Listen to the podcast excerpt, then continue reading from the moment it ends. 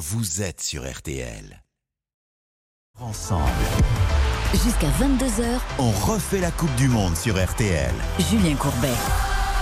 Avec toute l'équipe. Mais quelle Coupe du Monde On nous avait déjà dit au mois de novembre, vous allez voir, ça sera pas la même ambiance. L'ambiance, elle est là parce que d'habitude, au mois de novembre, on sait pas quoi faire le soir. Il fait froid, il fait humide. Là, on se tape des bons matchs de foot et il y a du rebondissement. En veux-tu, en voilà. Inutile de vous dire que ça va partir dans tous les sens ce soir avec Eric Silvestro qui est là. Bonjour Eric. Bonsoir à tous. Xavier Domergue from M6W9. Bonsoir Julien, bonsoir à tous. Nous avons Baptiste Durieux qui va commenter ce match. D'ailleurs, tout de suite, on peut le dire, une minute 4, ça a démarré. Une minute 4 de jeu, effectivement. euh, 0-0 entre le Portugal et l'Uruguay. Deuxième rencontre de ce groupe H au stade Louzaï. 80 000 personnes pour assister à au deuxième match de Cristiano Ronaldo dans cette Coupe du Monde. 0-0. Il fait- On joue depuis deux minutes. Et je préviens vos parents qui sont inquiets, vous vous appelez bien Quentin Vasselin. Vous ne vous êtes pas débaptisé pour vous appeler Baptiste Durieux qui est avec nous. Ça va Baptiste? Salut tout le monde Qui a regardé tout à l'heure le Brésil, il nous en dira plus. Formidable. Et le champion du monde est là, mesdames et messieurs. Est-il avec nous? Alain Bogossian. Bonjour Alain. Bien sûr qu'il est avec vous. Bonsoir Julien, bonsoir à tous. Salut Alain. Et Alain, avouez que c'est quand même sympa un, un mondial comme c'est une Coupe du Monde au mois de novembre, non? Ah, mais en fait, euh, le mondial en, en général, c'est magnifique, c'est un événement exceptionnel, planétaire. Et puis là, on vit des moments exceptionnels parce que la France est euh, première de, de son groupe, avec le Brésil, parce que le Brésil vient de se qualifier. Mais, euh, mais voilà, c'est euh, tout, est, euh, tout est envisageable pour la suite et c'est génial. Alain, franchement, est-ce qu'on n'a pas l'impression là qu'il se passe quelque chose et que l'autoroute là vers la finale, elle s'est un petit peu dégagée. Euh, je dirais pas une autoroute, je dirais une nationale, ça ira une nationale, mais une autoroute, attention, ne, mettons pas euh, la charrue avant les bœufs. Non, non, euh, vous savez très bien comment sont les, les, sélectionneurs, surtout Didier, et puis voilà, c'est match après match. Vous savez les phrases euh, mais c'est euh, non, mais c'est sûr que pour l'instant on y voit, on y voit bien, le ciel est dégagé, mais mais voilà, il faut pas s'enflammer, il faut continuer à, à, jouer comme on l'a fait, avec le sérieux, l'application, l'abnégation, et puis euh, et puis tout ira bien. On va avoir des débats passionnants parce qu'il s'est passé pas mal de choses. Si vous me permettez, on part tout de suite à Doha. Nicolas Georgerot, comment allez-vous? Comment s'est passée cette journée? Le point complet à Doha pour les Bleus. Bonjour. Bonsoir les amis, effectivement avec euh, pour euh, les Bleus, et bien aujourd'hui un, un entraînement euh, donc J-2 de France euh, Tunisie où on a vu euh, 23 des 24 joueurs sur euh, le terrain. Le seul absent c'était Alphonse Areola, le troisième gardien qui est resté euh, aux soins parce qu'il a des douleurs euh, au dos mais sans inquiétude particulière pour euh, le staff de, de l'équipe de France. Et séance vraiment très légère comme c'est la coutume un petit peu à, à, à J-2 avec euh, eh bien euh, des échauffements, étirements, quelques exercices euh, avec euh, ballon, tout cela dans dans la bonne humeur. Et donc euh, demain, on aura vraiment euh, la tendance pour euh, le 11 qui débutera face à la Tunisie où il y aura 6 ou 7 changements dans l'équipe de, de Didier Deschamps pour donc ce troisième et dernier match du, de la phase de groupe. On y reviendra notamment avec euh, la présence ou pas d'Mbappé. Va-t-il jouer la statistique et demander à jouer? Que va lui dire son staff? Dites-moi, Quentin Vasselin, en ce qui concerne Portugal-Uruguay, on vient de découvrir le centre du torse. Oui, Ronaldo euh, dans ses œuvres, une passe puissante de- du torse pour William Carvalho qui, qui enlève un peu trop sa frappe. Ça passe au-dessus du but de Mousselara, le gardien uruguayen.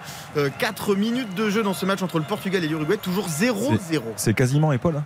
Ah oui, Quelle oui. puissance il a mis C'est c'est incroyable parce Avec que les seins, on va dire. par moment on voit effectivement des remises de la poitrine comme ça. Je pense qu'on est plus précis quand on fait des remises de la poitrine. Moi, C'est un geste que j'aime beaucoup et Baptiste je sais aussi.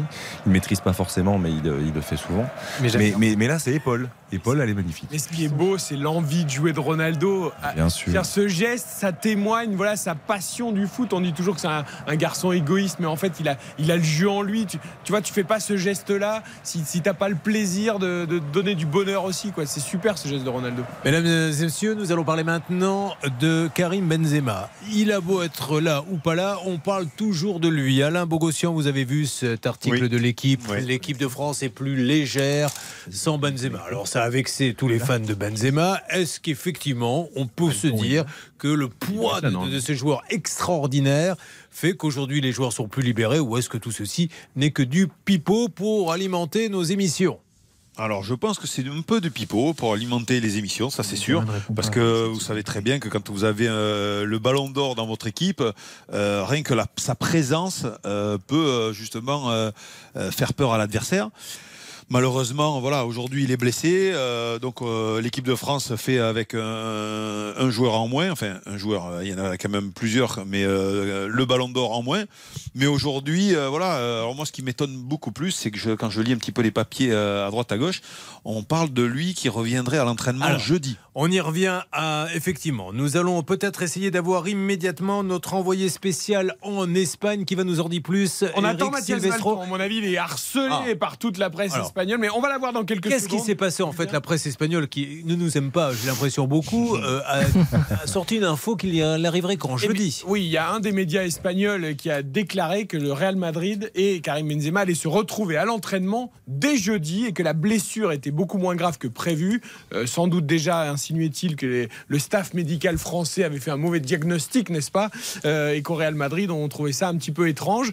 Voilà, tout ça est à prendre avec des pincettes. Euh, ce qui est sûr. Beaucoup de cas- pincettes. Voilà, beaucoup de pincettes, Nicolas, tu bien de le préciser. Non Alors, mais Télémadrid, c'est le média qui a annoncé que donc Kylian Mbappé avait signé à 100% au Real Madrid il y a donc euh, quelques mois avant le, le mois de mai et aujourd'hui même en Espagne, je parlais avec des confrères espagnols il y a encore une heure, tout le monde n'est pas du tout sur sur la même ligne donc il y a, il y a beaucoup de choses et certains disent ma mère qui même qui ne reprendrait pas jeudi mais sans doute euh, dans le week-end, euh, peut-être au moment du du huitième de finale donc sur un, un calendrier assez euh, étiré et donc euh, avec euh, vraiment un état de forme euh, optimal d'ici encore 10 jours ou 15 jours. Bon, RTL se mouille. euh, nous disons à 99,9% qu'il ne reprendra pas l'entraînement jeudi et qu'il ne reviendra pas en équipe de France, Eric Silvestro. Moi, je vous dis même à 100% qu'il ne reviendra pas. Euh, au pire, hein, on se trompera. hein, ça arrive, au Ouais. meilleur de se tromper. Moi, je vous dis à 100%, il ne reviendra pas. On se retrouve dans quelques instants, mesdames et messieurs. Vous êtes sur la radio de la Coupe du Monde. Vous avez choisi RTL très rapidement. Portugal-Uruguay avant de marquer la pause. Où en sommes-nous? Huitième minute de jeu, toujours 0-0 entre le Portugal et l'Uruguay dans ce stade Lousaï qui accueillera la finale de la Coupe du Monde le 18 décembre prochain.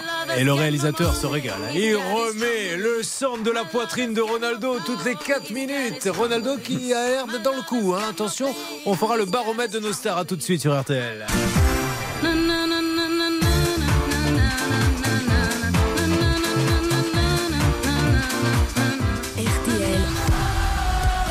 Refait la Coupe du Monde. Courbet. On refait la Coupe du Monde sur RTL. Je suis le mal aimé. Les gens me connaissent, Est-il le mal aimé? Je n'en sais rien. Donc déjà, on va occulter cette histoire que les Espagnols ont bien voulu nous faire avaler qu'il reviendrait à l'entraînement jeudi. Alors euh, maintenant, j'accepterai, je donnerai mes excuses publiquement si jamais on le revoit à l'entraînement du Real jeudi et qu'il revienne dans l'équipe de France. On sait que légalement c'est possible, mais on sait que ça n'arrivera pas. Maintenant, et après on parlera plus de Benzema, parce que Benzema, on l'adore, c'est un joueur ultra talentueux, mais la Coupe du Monde, elle continue et il n'est pas là. La question qui se pose, les petits bruits de couloir, de concierge, il part à 6 heures du matin parce qu'en fait, ça ne lui a pas vraiment plu. Alors, qu'est-ce qu'on a euh, comme info, s'il vous plaît, Baptiste? Euh, Il n'y a, pas d'information en tant que telle, euh, rien n'est véridique et il faut toujours rester Le bruit de couloir, quel est-il pour ceux qui n'ont pas été au courant du feuilleton? Bah non, mais c'est que euh, effectivement, euh, il avait peut-être euh, à ce moment-là particulièrement besoin de, de- de soutien, Karim Benzema, ou de sent- sentir en tout cas qu'il y avait une, une- une grande tristesse et une grande parti- de la parti un peu vexé. voilà de, de la part de, de ses partenaires et du staff. euh, Et donc euh, euh, peut-être qu'on peut imaginer effectivement qu'il aurait besoin vraiment d'encouragement et qu'on sente que Benzema qui est blessé, c'est cataclysmique pour tout le monde, alors qu'il n'y a pas forcément eu de. On le redit, ce ne sont que des bruits de couloir. Bien sûr. ce sont que des bruits de couloir. L'avis d'Alain Bogossian, notre champion du monde, là-dessus, est-ce qu'il y a une petite part de crédibilité là-dedans? Bah, écoutez, il faut déjà faire confiance au staff médical, parce que je pense que si euh, le staff médical a donné son accord de dire à Karim, euh, bah, tu peux rentrer parce qu'il n'y a aucune chance pour que tu continues euh, pour le mondial, c'est la, décision du staff. Je pense que c'est pas la décision du joueur. À un moment donné, vous savez, vous ra- rappelez-vous en 2002, Zinedine Zidane s'est fait un claquage juste avant le dernier match. Il s'est- claqué, réellement claqué, et on l'a gardé avec nous. Le- les soins ont été au quotidien, au quotidien. Il est revenu le troisième match. Donc euh, là, je, voilà, je fais absolument les yeux fermés, confiance au staff médical qui a dû dire euh, Karim, c'est pas possible, euh, on n'arrivera pas à te récupérer. Et donc, euh, ils l'ont laissé partir. Parce Ok. que sinon, je ne peux, pas- je peux pas imaginer autre chose. Eric Silvestro et Non. après on enchaîne sur d'autres. Pour ceux qui pourraient se poser la question, on a vu Neymar se blesser sérieusement à la cheville lors du premier match du Brésil, se faire Ouais, une grosse entorse. Non, voilà. Et, et pourtant, rester euh, avec le Brésil pour la suite de la compétition. La différence, c'est que Neymar a joué ce premier match, alors que Benzema n'avait pas joué, lui, et ne pouvait même pas jouer et s'entraîner euh, la semaine précédant la Coupe du Monde. Donc, euh, il y a quand même une vraie différence. Et qu'avant cela, il n'avait débuté qu'un seul match Ben oui. sur, le, sur le mois euh, précédent. Donc euh, il faut aussi dire qu'il y avait déjà pas mal d'incertitudes. Alors, nous avons notre spécialiste football là-bas en Espagne. Monsieur Valton, vous nous entendez? Buenas noches a todos. Mais qu'est-ce qu'il faisait? Il buvait la sangria? Pourquoi il n'était pas avec nous? De, de- de qui vous parlez, Julien? De vous, du monsieur qui est en Espagne actuellement et que l'on attendait tout à l'heure. C'était la je, je ne vais, je ne vais pas balancer les petits camarades, je, suis, je joue collectif. Bon, alors, très rapidement, parce qu'après, je veux qu'on cesse de parler de Benzema et qu'on le laisse tranquille. Est-ce qu'il y a une possibilité, comme je sais que certains médias l'ont annoncé, qu'il revienne jeudi à l'entraînement du Real? Du coup, le fantasme, il va revenir là-bas au Qatar. Alors, euh, moi, de ce qu'on m'en a dit euh, dans son entourage et au club, c'est que euh, il n'était absolument pas prévu qu'il revienne euh, jeudi euh, à l'entraînement collectif avec le Real Madrid, puisque le- les joueurs du Real Madrid qui ne sont pas à la Coupe du Monde vont reprendre jeudi. Euh, C'était absolument pas prévu, donc les informations d'Onda Madrid semblent erronées. En tout cas, moi, je n'ai pas eu cette confirmation-là. En revanche, on m'a confirmé une chose, c'est que sa blessure aussi euh, était visiblement moins grave que prévu euh, et que la durée de son indisponibilité devrait être un petit peu moins importante. Mais son retour à l'entraînement est normalement prévu euh, la semaine prochaine, en gros, si tout va bien. Euh, et, et, et lui, en tout cas, euh, n'a pas vraiment l'intention de réintégrer l'équipe de France, de ce qu'on a dit. Eh bien, merci. Fin du banc. On ne parle plus de Benzema, on parle de ceux qui sont sur place. Dans quelques instants, je vous propose une petite foire aux questions les uns les autres. Je pose une question à un des spécialistes de l'émission. Les autres n'ont pas le droit d'intervenir et on va taper tout azimut. Ensuite, la crise en Belgique. Ensuite, le Brésil qui a joué cet après-midi. Ensuite et toujours.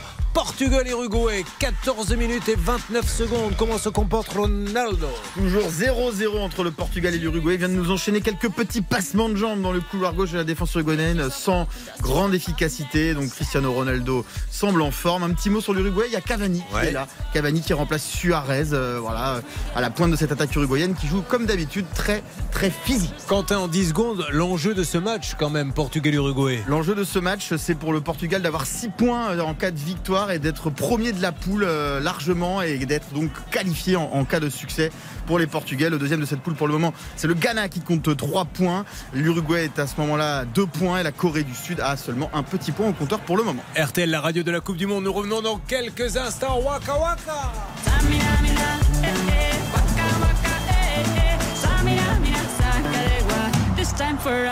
On refait la Coupe du Monde Avec Julien Courbet sur RTL. Jusqu'à 22h. On refait la Coupe du Monde sur RTL.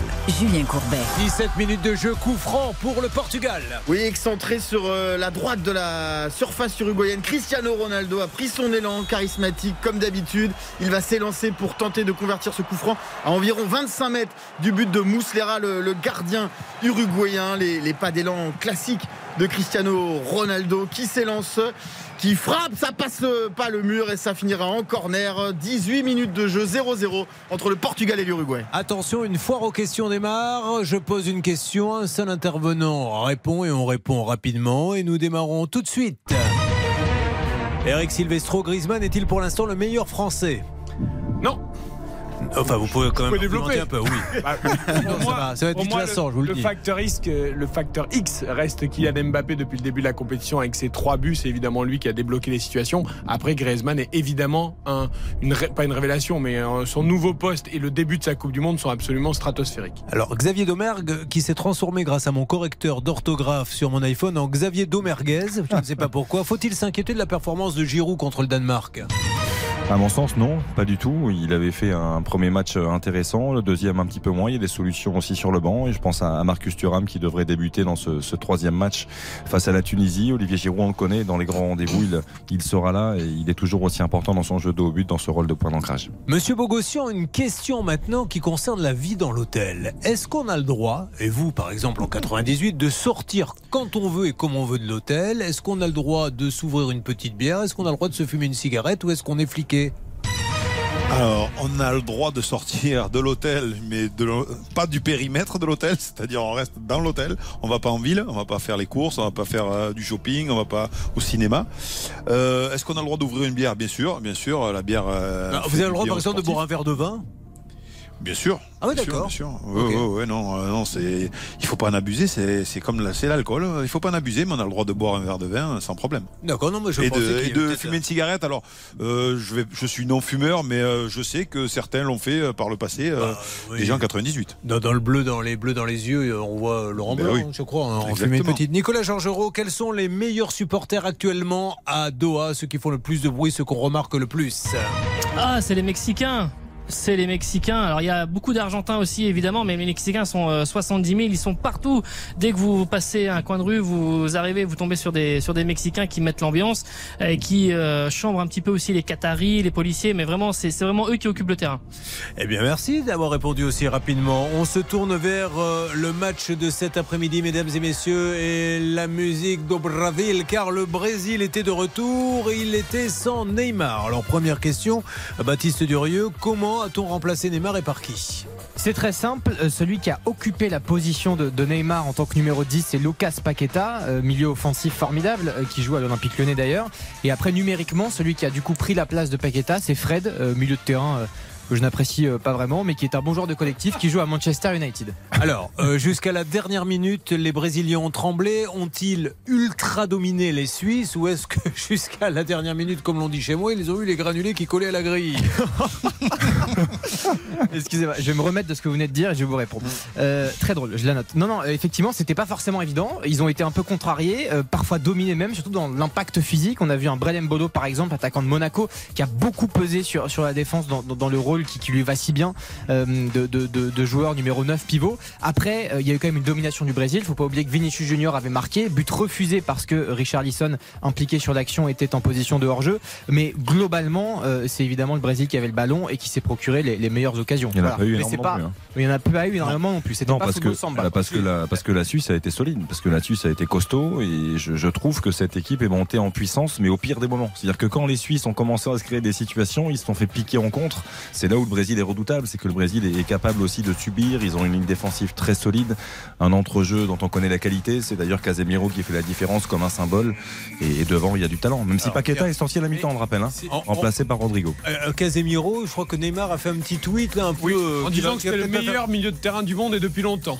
pas du PSG, vous pouvez être content. Marco hein. Verratti appréciera. Bon. Euh, non, le, le Brésil, ce qui est presque le plus inquiétant dans ce match, c'est que sans être ultra flamboyant offensivement, le Brésil a gagné encore. Le Brésil ne concède rien. Aucun tir cadré subi par le Brésil en deux matchs depuis le début de la Coupe du Monde. Ils n'ont pas subi le moindre tir cadré, ce qui veut dire que la défense, elle est béton. Le milieu, il est costaud. Devant, aujourd'hui, c'était peut-être un peu moins inspiré sans Neymar, mais ça finit quand même par marquer, par trouver l'ouverture. Donc en fait, ce Brésil n'a pas de faille. Et le Brésil est la seule équipe avec la France qualifiée pour l'instant pour les huitièmes de finale. Donc Inutile. ils sont là, les Brésiliens. Inutile de vous dire que vos avis m'intéressent, mais je m'adresse maintenant à l'oracle. Le seul qui détient la vérité. Monsieur Bogossian, vous avez vu le match. Est-ce que le Brésil, sur ce que vous avez vu, est vraiment cette nation que l'on nous annonce numéro un qui doit gagner la Coupe du Monde sans hésiter Alors, elle ne gagnera pas la Coupe du Monde sans hésiter, parce que la France sera là et d'autres nations certainement. Mais euh, voilà, cette équipe du Brésil euh, fait peur, bien sûr. Pourquoi Euh, Comme vous l'avez souligné, comme l'a souligné Xavier, pas beaucoup d'occasions euh, subies. Euh, puis dès qu'elle veut accélérer, elle peut accélérer avec euh, les individualités que l'on connaît. Sans Neymar, elle a quand même réussi à gagner sans faire un match exceptionnel. Mais ce sont les, les grandes équipes qui font ça. Regardez l'équipe de France également. Elle n'a pas fait un gros, gros, gros match. Et à l'arrivée, euh, voilà, elle performe, euh, elle est efficace devant par des individualités qui font aussi la différence. Il faut un collectif fort pour gagner une Coupe du Monde. Je pense que le Brésil là, la France là. Euh, maintenant, voilà, c'est c'est une équipe qui risque de, de peser dans ce mondial. Attention, tour de table très important. Je commence par vous, Monsieur Bogossian. Si là, demain, la France joue contre le Brésil, avec ce que vous avez vu pour la France et ce que vous avez vu pour le Brésil, qui est le favori du match? Ah, ah, ah. Là, je pense que c'est une grosse interrogation puisque je pense que euh, alors le Brésil sans euh, Neymar, je pense que la France peut, euh, oui, peut, peut battre le Brésil d'aujourd'hui. Oui. Nicolas Georgerot, Le Brésil est favori, mais c'est la France qui gagne. sur ce qu'on a vu, hein, on est bien d'accord sur le dernier Mhm. match France-Danemark et sur les deux matchs du Brésil. Eric Silvestro, Pour moi, le Brésil est un peu au-dessus encore pour l'instant. il est encore au-dessus sur ce que vous avez vu. Et Monsieur Domergue Le Brésil m'inquiète euh, également avec l'expérience, notamment Thiago Silva qui connaît bien les Bleus. euh, 112e, 112 sélections, hein, Thiago Silva. hein. Il y, a, il y a plus d'expérience que côté brésilien que côté français malheureusement. Baptiste Durieux. Si les Bleus rencontrent les Brésiliens, il n'y a pas de favori et c'est tir au but obligatoire. Match nul, fermé, peut-être des occasions de part et d'autre, mais tir au but. Une petite info sur Neymar, il revient quand Ah Neymar, bah a priori, donc les nouvelles sont plutôt rassurantes. On rappelle qu'il il est blessé à la cheville. Si tout va bien, euh, on parle d'un retour pour les huitièmes de finale de la compétition. Mais bon, la cheville est encore bien gonflée. Il y a aussi un, un œdème, donc euh, euh, normalement, si tout va bien, euh, il devrait être là pour les huitièmes. Eric Silvestrao. Il y a peut-être une petite bonne nouvelle quand même dans la victoire du Brésil aujourd'hui, c'est que comme l'équipe de France à 99,9% le Brésil sera premier de son groupe. Si le Brésil est premier de son groupe, ça veut dire qu'il part dans l'autre moitié de tableau, Donc on se les prend dans en le finale. tableau final, donc on ne pourrait les jouer qu'en finale. Bah, C'est ce qui est formidable. Euh, comment ça se passe du côté, merci pour ce point brésilien, Euh, donc la Suisse qui est toujours en course, hein, on le rappelle, si Ah oui. tout va bien, et la Suisse qui peut surprendre. Et bon courage à celui qui prendra la Suisse. Ouais. Et- et Portugal, Uruguay, oui. Et la Suisse, juste pour rajouter, euh, la Suisse est avec la Belgique et la France. euh, l'une des trois nations européennes à avoir atteint la phase d'élimination directe lors de chacun des quatre derniers tournois majeurs, Coupe du Monde et Euro. Donc la Suisse sort toujours de, de son groupe. Alors, Portugal-Uruguay, et tout à l'heure, cette statistique, il y a quelques vieux sur le terrain, et on aime ça. Redonnez-moi votre stat, mon cher Quentin. Il y a quelques vieux briscards en effet. Ronaldo, Cavani, plus Pepe, plus Diego Godin. À eux quatre, ils ont 147 ans. Donc ça fait quelques expériences, ça fait quelques Ligues des Champions. Euh, ça fait quelques euros également, euh, une, une Copa Libertadores euh, également. Ça pour fait quoi Cavani. 37 de moyenne, c'est à peu près 36 Ouais, ouais, ouais, c'est, c'est, voilà, c'est là. Et pour le moment, en tout cas, 0-0 entre l'Uruguay et le Portugal. 27e minute de jeu. Un match que les Portugais dominent avec 75% de possession de balle, mais c'est assez stérile. Pas vraiment de danger devant la cage de Mouslera, le gardien Mais- de l'Uruguay. Pas de réaction euh, uruguayenne, parce que bon, les Portugais, euh, un match nul à la rigueur, ça leur fait 4 points, mais l'Uruguay, là, ils sont mal s'ils ne. Bah, L'Uruguay, s'ils continuent comme ça, ils auront deux points. Ils auront leur destin entre leurs pieds euh, s'ils arrivent à, à battre euh, le Ghana lors de la dernière rencontre. Donc finalement, c'est un match nul qui peut arranger tout le monde euh, si on en reste là. Allez, un dernier mot, Xavier. Julien, l'Uruguay, c'est un petit peu l'Atlético. Ouais. Vous savez, là, et en plus de ça, ce soir, normalement, ils jouent avec Jiménez et Godin, qui étaient coéquipiers sous les couleurs de l'Atlético pendant plusieurs saisons. Ils ont rajouté un troisième défenseur central ce soir avec Coates. Donc euh, voilà, on sait qu'ils réduisent au maximum les espaces et que c'est une équipe qui détruit beaucoup plus qu'elle ne crée. Nous avons connu l'humiliation en Afrique du Sud. Sont-ils en train de la connaître? Nos amis belges sont en pleine crise, mesdames et messieurs, et nous allons vous en dire plus dans quelques instants. Restez avec nous sur RTL, la radio de la Coupe du Monde. Il est 20h27. Bonne soirée.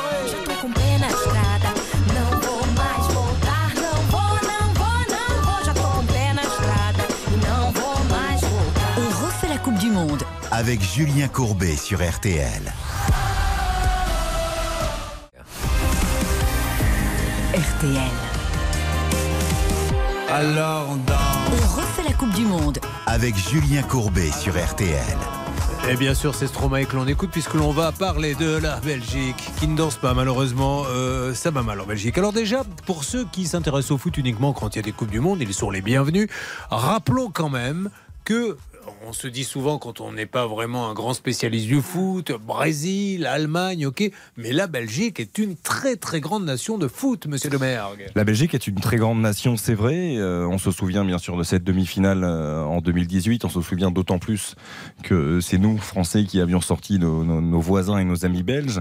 Euh, quart de finaliste lors des deux derniers championnats d'Europe aussi. Deuxième au classement FIFA, ce qui n'est pas rien, tout juste, le juste derrière le FIFA, Brésil. Voilà, c'est ça, c'est le- un classement au point qui, comme l'a l'ATP au tennis, Bien la sûr. Belgique est la deuxième nation au monde. Non, mais c'est une équipe qui est particulièrement régulière en plus quand on regarde les, toutes les, tout leur parcours en, en qualification, que ce soit éliminatoire de l'Euro ou éliminatoire des, des mondiaux, euh, du mondial. Après, il y a un problème. Il y a un immense problème, c'est que la Belgique ne se renouvelle pas ou que très peu. Ah. Et que cette équipe est vieillissante. On parlait de euh, d'âge de, de Pep, de Ronaldo il y a quelques instants. Euh, Toby Alderweireld, euh, ça commence à, à flancher de, de plus en plus.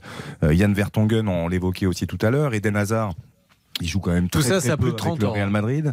Et oui, et puis en plus, il n'a pas de rythme, il n'a pas de minutes, il n'a, il n'a pas de stats en ce moment, de certitude, sans parler de Romelu Lukaku, qui était quand même l'un des joueurs phares de cette sélection belge et qui malheureusement a été absent ou joue très peu euh, désormais depuis son retour à l'Inter. Donc euh, voilà, il n'y a, plus aucune certitude dans cette équipe. Eric Silvestro, quels ont été les résultats de la Belgique et pourquoi? Et après, on va voir l'ambiance en interne, mais quels sont leurs résultats? La Belgique est catastrophique depuis le début du tournoi. C'est- vrai qu'elle elle déçoit énormément et plus, plus que les résultats, puisque la Belgique peut encore éventuellement se qualifier. Oui. Euh, la Belgique surtout euh, ne montre rien. La Belgique est disloquée, la Belgique se dispute, la Belgique euh, a que des soucis en fait. Un, un sélectionneur qui n'a aucune emprise sur son groupe, un adjoint dont tout le monde parle et qui ne sert à rien. C'est ça en fait le problème de Belgique. Alors, les joueurs belges s'envoient des pics et pas n'importe lesquels. Les défenseurs aux attaquants, les attaquants aux défenseurs. Explication avec vous, Baptiste Durieux. Ah oui, c'est formidable. Kevin De Bruyne qui donc répondait. Alors, à- Kevin De Bruyne, expliquez peut-être à ceux qui ne connaissent pas aussi bien que vous le foot. Qui est ce Exactement. grand Kevin De Bruyne Kevin De Bruyne, c'est un, un milieu offensif absolument formidable qui joue à Manchester City, qui est le leader incontesté, incontestable, notamment sur le secteur offensif de, des Diables Rouges. Et donc, Troisième il- du Ballon d'Or. troisième du Ballon d'Or, effectivement, cette année. Attention, Rodrigo Betancourt et la grosse Oh là parade là de Diogo là. Costa. La voilà la plus grosse occasion pour l'Uruguay dans cette rencontre face au Portugal. 33e minute de jeu, toujours 0-0 entre le Portugal et l'Uruguay. Mais une énorme occasion pour Rodrigo Bentancourt, le joueur de Tottenham qui s'est infiltré dans cette défense portugaise qui, a- qui, a- qui s'est joué vraiment de Ruben Dias, le défenseur de Manchester City, et qui a euh, perdu son face-à-face face à Mouslera. Oh, oh, oh. Quelle occasion, Mouslera, un peu face au gardien belle. de hand. Euh, Mouslera, Diogo Costa, pardon, le gardien portugais, un Il peu sort face bien. au gardien de hand. Alors on revient sur la Belgique et euh, malheureusement c'est déconvenu. Euh, Kevin De Bruyne, un des plus grands joueurs belges hein, du top 10 joueurs mondiaux et il est interviewé je crois par un média anglais. Par le Guardian, effectivement, on lui demande très simplement est-ce que la Belgique a des chances dans cette Coupe du Monde? Et il répond premier degré, aucune chance, on est trop vieux. Point final. Juste pour tempérer, juste un petit mot, Baptiste. Euh, il ferait bien, lui aussi, de se remettre en question aussi un peu. Parce Ah bah, que bien les sûr. deux matchs qu'il vient de faire avec la Belgique, c'est indigne du talent de Kevin De Bruyne. Et Parce que c'est facile de se cacher derrière ces déclarations-là.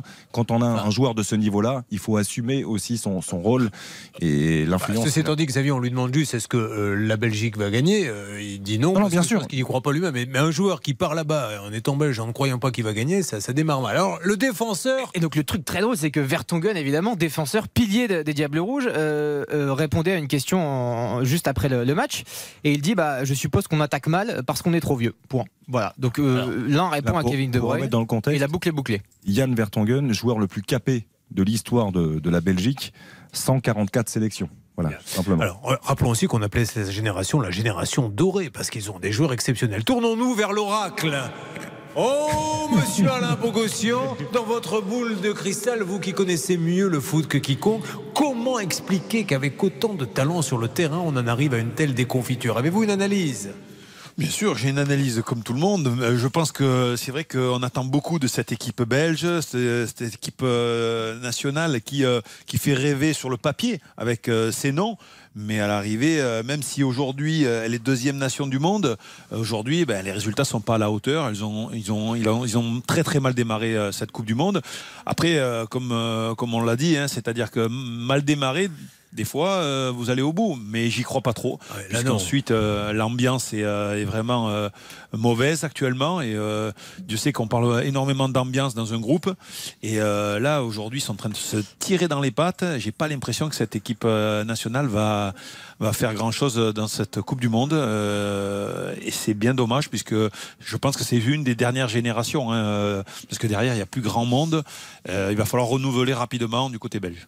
Eric Silvestro. Parce que si on est tout à fait honnête, on, en attend, on attend toujours beaucoup de la Belgique, mais on en attendait peut-être un peu moins qu'en 2018 ou à l'Euro 2020 qui s'est joué en 2021. C'est-à-dire que le sentiment quand même avant le début de cette Coupe du Monde, c'est que les Belges ont laissé passer leur chance lors des deux dernières grandes compétitions où là, tous leurs joueurs vedettes étaient, on va dire, au, top et au summum. Et là, il y avait déjà un vieillissement un peu annoncé. On se disait, est-ce qu'elle peut encore tenir à cette Coupe du Monde 2022 Et on se rend compte que sans doute, pour cette génération, c'est c'est la compétition de trop. Est-ce qu'il leur arrive ce qui nous est arrivé, nous, quand on a eu ce passage à vide avec l'attente d'une nouvelle génération, Xavier Domergue? Possible, sauf que cette génération-là, euh, elle est en place depuis longtemps. C'est-à-dire que cette On est sur la génération, queue de la comète, euh, voilà, on- là, on est vraiment en, en bout de ligne, quoi. On est en bout de ligne et là, ça devient compliqué. Mais je pense que on on minimise un petit peu le traumatisme qu'a été cette, euh, cette défaite en demi-finale de la Coupe du Monde. C'est-à-dire que, et en plus, si on est un tout petit peu objectif et honnête, quand on repense au match, je dominé. trouve que l'équipe de France s'est fait trimballer quasiment Bien les sûr. trois quarts du Bien temps sûr. et que euh, on se souvient notamment de ce face à face entre entre Pavard et Eden Hazard. Il y avait vécu un traumatisme total Benjamin Pavard ce soir-là, mais euh, il y avait eu un grand Loris, mais il y avait une équipe de France solidaire aussi qui a su être efficace avec ce, ce but marqué par Samuel Umtiti. Alain, très rapidement, ça peut, euh, dans une équipe nationale, euh, parce qu'on sait qu'en club, on peut avoir un traumatisme suite à une raclée, les résultats ne s'enchaînent plus, mais en, en sélection, ça peut vraiment laisser des traces, cette demi-finale Oui, je pense qu'elle peut laisser des traces, effectivement. Euh, je pense qu'ils se voyaient tous euh, peut-être champions du monde à l'époque, et ils sont passés pas très très loin, et derrière, on se traîne ça euh, pendant quelques années derrière. Et puis je vous dis, s'il n'y a pas de renouvellement à l'arrivée, euh, oui, c'est, ça peut être un fardeau. Bon, allez, on repart en quelques instants. Portugal-Uruguay, on rappelle les enjeux du match, 36 minutes de jeu. 0-0 entre le Portugal et l'Uruguay. En cas de victoire, le Portugal serait qualifié pour les huitièmes de finale. Et en ce moment, c'est Nuno Mendes, l'arrière gauche du Paris Saint-Germain, qui déborde, qui la donne à Bruno Fernandes. Mais la frappe de Bruno Fernandes est, détournée par la défense uruguayenne. Toujours 0-0 entre le Portugal et l'Uruguay à la 37e minute de jeu. Attention, Ronaldo qui récupère le ballon dans la surface et qui se joue de Sergio Rocher, mais qui n'a pas trouvé preneur son centre. Il y avait Joao Félix, mais il n'a pas réussi à pousser le ballon dans le but. 0-0 entre le Portugal et l'Uruguay. Qu'est-ce qui peut se passer euh, pour revenir sur la Belgique à Belgique, Croatie, pronostic, Eric Silvestro? Bah, la Croatie, euh, mine de rien, est en tête du groupe avec le Maroc avec 4 points chacun hein, après la victoire du Maroc contre la Belgique. Donc euh, la Croatie n'est pas assurée non plus de se qualifier. On rappelle qu'elle est vice-championne du monde, qu'elle a montré de belles choses contre le Canada. Donc pour les Belges, ça va être très très dur. Moi, j'ai vraiment l'impression que pour la Belgique, ça va être très compliqué et qu'il risque d'y avoir des règlements de compte à hockey choral une fois que l'élimination euh, sera éventuellement entérinée. Donc la Croatie, c'est vraiment pas le cadeau pour les Belges pour le dernier match. hein. Allez, avant de reparler de l'équipe de France, repartons tiens dans l'hôtel en 98. Comment ça se passe, Alain Bogossian? Comment on choisit son partenaire de chambre? Est-ce que c'est un tirage au sort? Parce que comment non, fait-on? c'est par affinité. C'est par affinité. Euh, euh, nous, alors, qu'ils ont une chambre chacun pas- maintenant, je crois. Pardon, ah, maintenant Oui, c'est les chambres maintenant, oui. individuelles. Ah, bah, vous Ouais, aviez connu les dortoirs, oui. Oui, mais ça soudait un groupe. Ça soudait un groupe, euh, effectivement. Effectivement. Non, non, mais c'est la gamelle au milieu du. Comme les, les reprises du Non, moi j'ai une anecdote, j'ai une anecdote, mais après, alors là, vous allez rire, c'est une belle anecdote. J'étais avec euh, Lionel Charbonnier en début de, de compétition. On, rappelle qu'on était au, à Clairefontaine et qu'on n'était pas dans un hôtel. Et euh, mais l'après-midi, l'après-midi, Monsieur Charbonnier faisait euh, ses conférences avec ses chevaux parce qu'il avait Ah des oui. chevaux et, et il fallait nourrir les chevaux. Alors tant d'avoine pour celui-là, euh, Au téléphone 10 minutes, 10 ouais, au téléphone, 10 minutes de course pour celui-là. Je lui dis Lionel, je suis désolé, mais ça je vais pas le faire toute la Coupe du Monde. Il va falloir que je me repose moi. Euh, donc euh, en fait, il a déménagé assez rapidement. Et Il est alors, parti, vous avez eu la chambre toute seule, tout seul, tout seul. Ah, tout je suis seul resté tout seul. Ouais, D'accord. ouais, tout seul. Il est allé dans un KGB un peu plus bas, euh, et, euh, et moi j'ai hérité de la chambre. À l'écurie. Alors, Alain, vous faisiez euh, partie, même si vous étiez vraiment juste derrière de ce que l'on appelle les coiffeurs, est-ce que vous avez joué un match de coiffeur, vous, en 98 Non, alors vous appelez le match des coiffeurs. Je l'aime pas ce Ah, terme-là. non le plus, match des coiffeurs. Pourquoi on Ouais, a dit ouais, ça mais- d'ailleurs, le match des coiffeurs? Expliquons à ceux qui ne savent pas. Ouais, alors là, vous allez euh, peut-être me l'expliquer vous aussi, mais Ah, en fait, rien. on, on- Bah, c'est on- vraiment ouais, dans l'ancien on- temps où les remplaçants coupaient les cheveux des titulaires. Ah oui, d'accord. Oh ok. là là là là là. Ouais, mais nous, on n'a plus de cheveux. alors, de toute façon. Non, mais euh, en fait, euh, ce match-là, euh, ouais, ce match-là, c'était le troisième match euh, entre guillemets où on peut faire tourner, comme on va faire là avec l'équipe de France euh, cette année en 2022. Mais euh, moi, je l'ai pas joué ce match-là en fait, parce que j'avais joué titulaire contre l'Arabie Saoudite le D'accord. deuxième match, et le troisième match, c'est Emmanuel Petit qui est revenu titulaire. Euh, et puis euh, et puis voilà. Donc euh, c'est l'histoire de faire tourner pour que tout le monde trouve un petit peu euh, de temps de jeu et surtout euh, si jamais on fait appel à vous, que vous soyez euh, bien sûr opérationnel physiquement. Allez. Et puis ça laisse reposer également euh, les, les titulaires qui ont qui ont déjà enchaîné euh, deux gros matchs. Attention, débat, on ne parle pas tous en même temps, chacun son tour. On commence par Nicolas Georgerot, match des coiffeurs. Certains disent Mbappé, très logiquement, va peut-être rechercher les statistiques. Il a encore la possibilité, pourquoi pas, de, de rebattre ce record de buts en Coupe du Monde qui est toujours de combien, Ah non, Silvestro alors peut-être pas tout de suite parce Bah, que c'est- c'est 16 buts hein, le record en Coupe du Ah Monde. oui, c'est pas Miroslav hein. Klose. Euh, là, Mbappé en est à 7. Il faut... bon, après, pourquoi pas mais Pourquoi pas Combien il ça, reste de matchs hein ça, ça voudrait dire que vraiment la France a brillé et qu'Mbappé a marqué à tous les matchs. Non, mais imagine- imaginez qu'il ait qu'un un un match. seul but simplement de Cristiano Ronaldo. Ouais. Bon, Et bref. Lionel Messi. Donc, il a envie, Non, on sait même- qu'il aime les statistiques. Est-ce que Nicolas Georgerot, il y a une vraie chance qu'il demande à jouer avec le risque de blessure alors que ce match euh, compte entre guillemets un petit peu pour du beurre? Ou est-ce que le staff va lui dire non, c'est no way, tu ne joues pas? Qu'est-ce qui peut se passer, Nicolas? Eh bien, il va, il va jouer. Il, va, il, aura, il aura du temps de jeu euh, mercredi. Maintenant, de- c'est de savoir si c'est euh, une mi-temps, si c'est un petit peu plus. euh, mais euh, oui, il, il- il- de toute façon, il veut jouer. Il l'a exprimé et c'est une discussion qui va euh, durer jusqu'à demain avec le, avec euh, des échanges avec le staff de, de l'équipe de France. Mais on verra Mbappé à un moment ou un autre euh, sur euh, sur la pelouse euh, mercredi soir. Nicolas, je reviens vers vous dans quelques instants parce qu'il se passe des choses, mais pas des buts. Portugal, Uruguay, mauvaise nouvelle pour le Portugal. Oui, Nuno Mendes, l'arrière gauche de la CSAO portugaise et du Paris Saint-Germain, sort en pleurs de la pelouse du stade Lusail. Il est blessé probablement musculairement et donc il va devoir céder sa place à Raphaël Guerrero, l'arrière gauche euh, de Dortmund qui était titulaire lors de la première rencontre et qui va donc rentrer sur cette pelouse. Voilà, c'est Ça a certainement. l'air si grave que ça, Non, il mais pas, pleure pour, pas- pas pour le Paris Saint-Germain. hein. C'est pas le ligament croisé du genou, j'ai l'impression. Ah non, mais bon. c'est euh, musculaire, c'est la fin de la. Coupe du Monde pour lui. Oui, donc, Après, si c'est un gros claquage, S'il je vous plaît, pas tous en même temps, on ne comprend rien quand vous parlez en même temps. Et je rappelle qu'Eric Silvestro est capable, en regardant un écran, de savoir ce qu'a exactement musculairement un joueur. Euh, Nous-mêmes, on lui fait passer des photos de nos amis. Il nous dit, lui, une petite otite. Il était déjà en délicatesse, euh, Nuno Mendes, et donc là, ça n'a pas tenu. Il, Bon. il a dû céder sa place. 43e minute de jeu entre le Portugal et l'Uruguay. Toujours 0-0. Allez, Eric, je vous Non, ce écoute. que je veux vous dire, c'est que, c'est- en effet, ça a l'air musculaire. Il, il est en pleurs parce qu'il comprend que sa Coupe du Monde est terminée. De là à dire que c'est un problème pour le Paris Saint-Germain, on rappelle que, ok, en janvier, il va y avoir des matchs, mais la Ligue des Champions, c'est en février. On est fin novembre, même si c'est un petit claquage ou une petite élongation musculaire. sera là. Il sera là pour le PSG. Enfin, il n'y a, pas de- il y a pas de risque pour la- toute la saison. Après, ce qui est un peu inquiétant, et Quentin vient de le répéter, c'est que c'est une rechute. C'est-à-dire qu'il avait déjà des, des soucis musculaires. Il- C'est Guerrero qui lui avait été préféré pour l'entrée en liste du Portugal. Et là, du coup, c'est une rechute. Donc ça, ça peut être un peu plus Allez, on se reconcentre sur notre débat. Le match donc euh, des coiffeurs, puisque la France, on le sait, est qualifiée. C'est le moment de faire tourner l'effectif. Alain Bogossian, vous avez été entraîneur adjoint. Sincèrement, vous êtes aujourd'hui entraîneur de l'équipe de France. Répondez-moi honnêtement. Vous laissez Mbappé qui a envie de jouer, il a envie de marquer des buts et c'est normal. Tant mieux. Ça veut dire qu'il a, il a cette envie de gagner. Ou vous lui dites non, je ne prends pas le risque que tu te fasses blesser. J'ai trop besoin de toi pour les huitièmes, pour les quarts, les demi, qui c'est la finale. Ouais, ça serait une logique ce que vous êtes en train de dire, mais je pense que euh, à peser le pour et le contre, Kylian est un jeune joueur, 23 ans, pas encore 24, bientôt 24 à la fin de- du mois de décembre, je ne sais pas quand c'est son anniversaire. Le mais, 20 décembre. euh, ouais, exactement. Donc euh, je pense qu'il va jouer, mais par contre, il est déjà sûr et certain de sortir à la 60e ou à la 65e parce qu'il fera pas Ah, mais- plus. Euh, c'est sûr et certain. Imaginez, on touche du bois, je touche tout ce que je peux, mais imaginez qu'il se blesse. Enfin, que- comment ça se passe après? Ben, Tout le monde tombe sur euh, Didier Deschamps avec Silvestro. Se dit, mais vous êtes fou, mais pourquoi vous l'avez, vous avez pris ce risque? Et oui, mais imaginez ben- qu'en venant à RTL ce soir, vous vous soyez fait renverser. Je vous le souhaite pas, évidemment, Julien. Et donc demain matin, vous auriez pas pu faire votre Non, non, émission. mais ça peut ça, vous c'est la- arriver. non, non, c'est pas Mais pareil. non, mais- Ça, c'est la fatalité. Là, là, c'est euh, c'est pas pareil. Mais il a 23 ans, il a envie de jouer, il a envie de marquer des buts. Alors après, Après, il y a- si jamais demain je me plante et qu'il m'arrive quelque chose de grave, vous allez être bien emmerdé parce qu'on ressentira le son, on dira voilà, Julien Courbet n'est pas là, gravement blessé, son pronostic vital est en jeu. Eric Silvestro, vous le saviez, vous l'aviez annoncé la veille je vous avais marabouté, peut-être. Euh, non, mais Julien, euh, il y a deux théories après. Soit on le fait jouer une heure et après il sort et il se repose. Ouais. Soit on le fait rentrer la dernière demi-heure quand les Tunisiens sont fatigués pour qu'ils puissent quand même marquer ses buts. Et d'ailleurs, certains disent tous les buts ont été marqués d'Mbappé dans cette Coupe du Monde Mhm. dans la dernière demi-heure. Donc les deux se tiennent, mais moi je pense surtout qu'il faut faire ce que ce que Mbappé pense, ce qu'il ressent.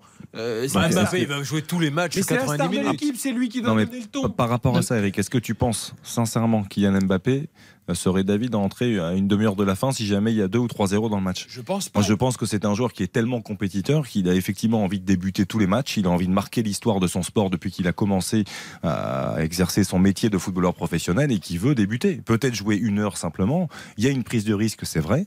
Maintenant, après, je- si lui se sent Alors, physiquement, Si je peux appuyer- apporter juste un élément important, c'est qu'aussi dans l'esprit du staff, simplement ne pas jouer. Enfin, si Mbappé ne jouait pas, par exemple, sur le troisième match, ça fait neuf jours entre le- les deux euh, matchs Ouais. qui joueraient le huitième.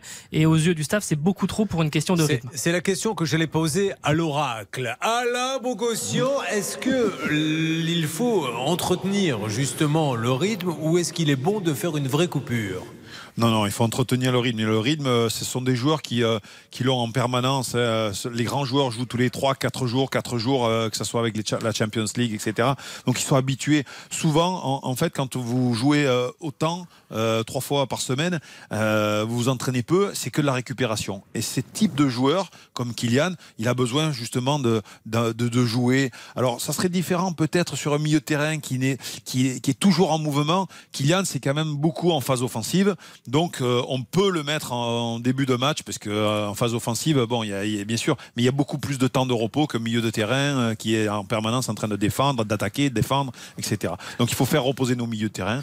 Et Kylian, il pourra jouer une tranquillement. Nicolas Georgerot, dans quelques instants, je vous demande une composition probable des coiffeurs qui joueront contre la Tunisie. On se posera aussi la question, la Tunisie va nous faire aucun cadeau. On sait qu'à chaque fois, là, les Tunisiens, ils vont vouloir nous battre absolument. Donc, euh, ça peut un petit peu aller au mastic. Portugal-Uruguay, très rapidement.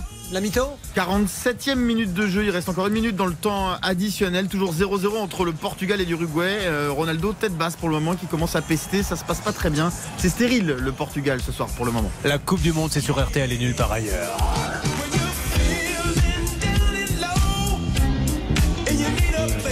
On refait la Coupe du Monde. Avec Julien Courbet sur RTL.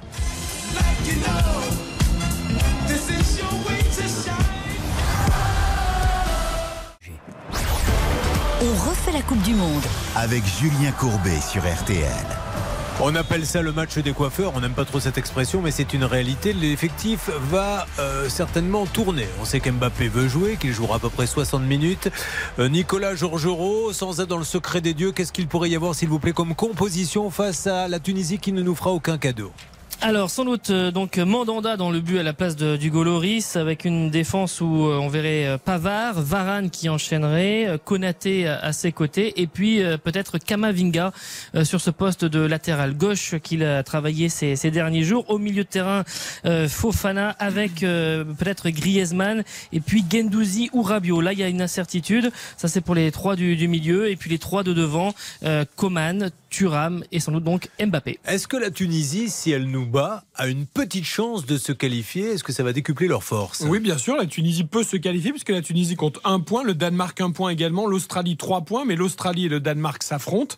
Donc la Tunisie a encore un espoir de qualification. Je me tourne une nouvelle fois vers l'oracle. Oracle et Monsieur Bogossian, est-ce qu'il y a une chance quand on brille dans ce genre de match que l'on fasse réfléchir des gens qui dit mais tiens, je vais faire de toi un titulaire ou est-ce qu'on sait dès le début qu'on joue pour du beurre? Mais non, voyez-vous, euh, je pense que Pavard va récupérer sa place euh, entre guillemets de titulaire, donc euh, il a une carte à jouer. Je pense que lui déjà, euh, c'est essayer de, se remettre dans le droit chemin, euh, ce qu'il n'avait pas fait euh, sur son premier match face à, l'Australie. Donc déjà, lui, il a une carte à jouer. Et puis les autres, ils sont là pour justement pour mettre la pression sur, sur les titulaires et pour donner justement des mots de tête à Didier Deschamps. En fait, c'est euh, exactement mon rôle qui a été en 98. À chaque fois que je suis rentré, j'ai été déterminant pour dire à un moment donné, il va falloir choisir. Et c'est pour ça que je suis rentré pratiquement à tous les matchs durant 98 parce que après l'entraîneur vous fait confiance. Un mot d'Eric Je ne suis pas oracle comme Alain Mogossian, mais je n'y crois pas une seconde. Je pense que Didier Deschamps a son équipe type. Il reste peut-être une toute petite incertitude entre Koundé et Pavard à droite, et encore, je pense que Koundé a pris l'avantage.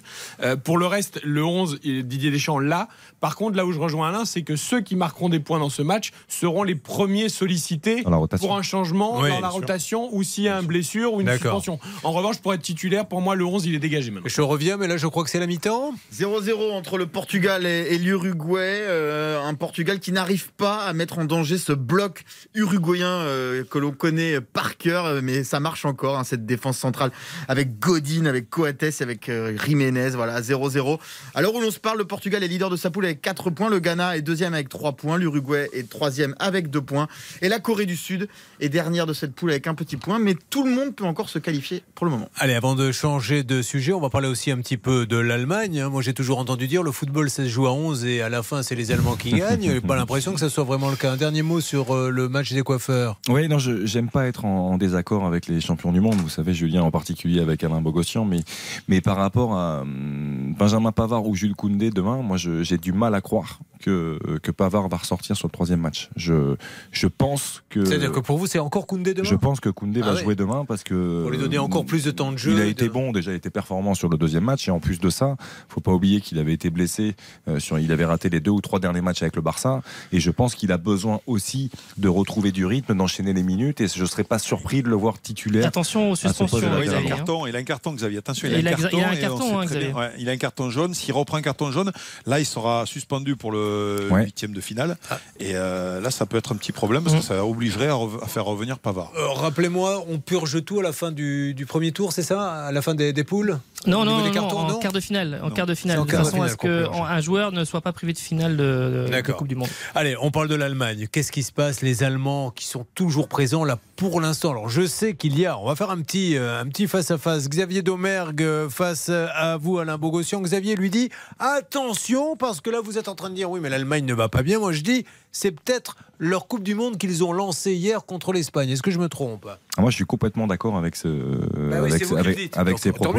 Je suis complètement d'accord avec ça parce que pour moi, euh, l'Allemagne à 1-0 effectivement pour la, la Roja n'avait euh, aucune chance de, de se qualifier parce qu'il fallait un scénario incroyable. Il fallait qu'ils mettent 7 ou 8 buts contre le, le Costa Rica. Euh, fallait espérer beaucoup de choses.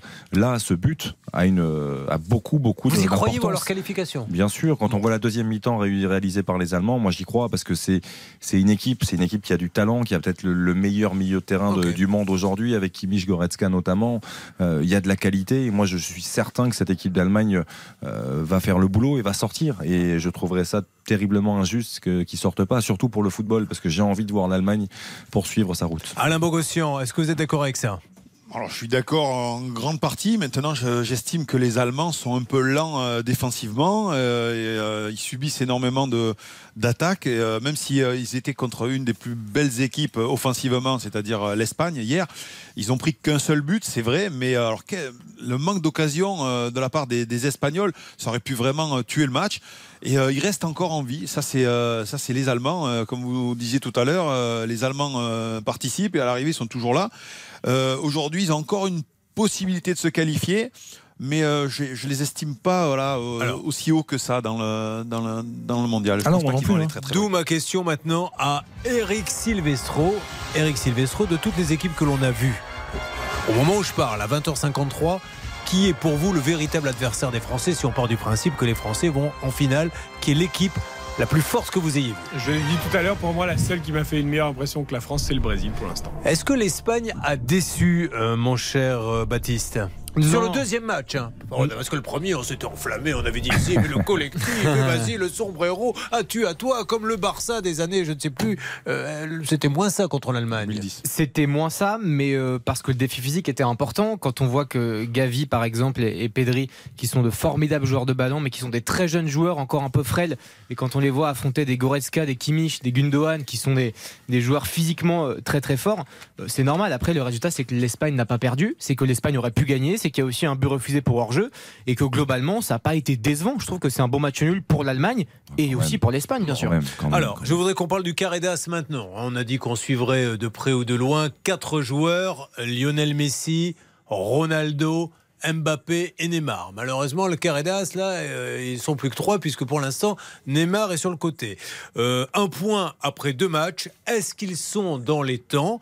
Euh, Votre analyse, s'il vous plaît, Eric Silvestro. Bah, si c'était un groupe à 4, on dirait Mbappé premier avec 3 points comme 3 buts, Messi deuxième avec 2 points comme 2 buts, Ronaldo a quasiment égalité avec Messi parce qu'il n'a pas encore fini son match mais il fait une très belle impression sur la Coupe du Monde et Neymar serait dernier de ce classement malheureusement pour lui en raison évidemment de la blessure à la cheville. Donc pour l'instant, on a Mbappé qui est un peu au-dessus des autres, Messi, Ronaldo, je trouve qu'ils sont un peu à touche-touche comme le- l'ensemble de leur carrière d'ailleurs et puis Neymar en retrait. Est-ce que vous avez l'impression, Alain Bogossian, qu'effectivement, même si Messi et Ronaldo réalisent quand même un bon mondial, les buts sont là, on va voir euh, si Ronaldo en marque un ce soir, mais qu'ils sont quand même un petit peu derrière euh, Mbappé? Kylian. Ah oui, tout à fait. Bah, après, il y a la jeunesse. hein. Euh, On va parler de, l'expérience. C'est vrai que c'est important l'expérience, mais quand on joue un, rôle euh, d'attaquant, bah, il vaut mieux avoir euh, la jeunesse euh, avec soi parce que c'est vrai qu'on va plus vite, euh, on est plus réactif et euh, on peut enchaîner. Et puis euh, le talent d'Mbappé aujourd'hui euh, pas plus besoin de, de le signaler.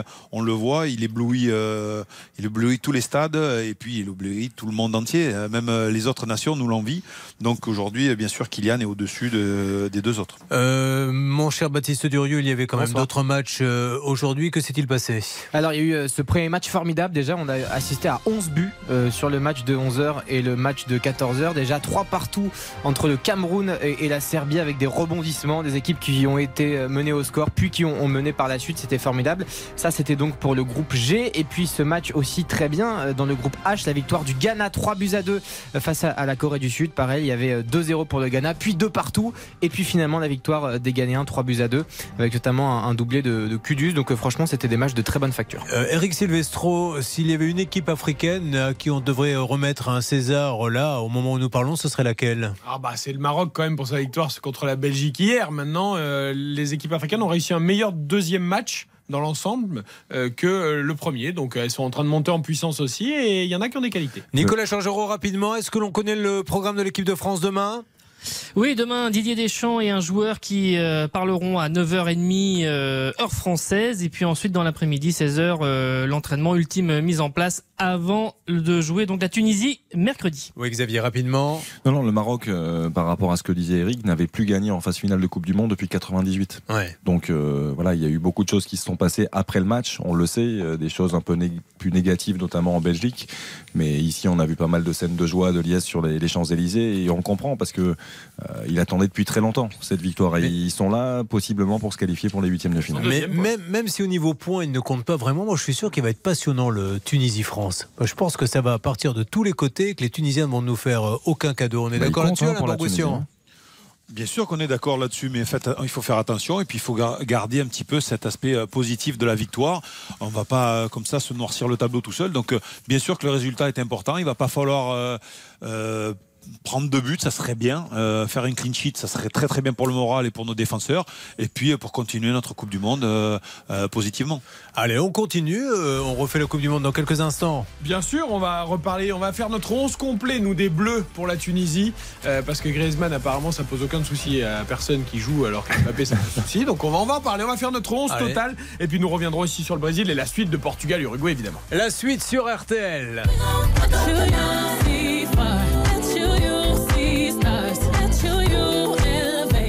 La Coupe du Monde. Avec Julien Courbet sur RTL. On refait la Coupe du Monde avec vous, Eric Sylvestre. Merci beaucoup, Sébastien. On vous retrouve tout à l'heure à 22h. À tout à l'heure. Bonne soirée sur RTL. RTL, vivre ensemble.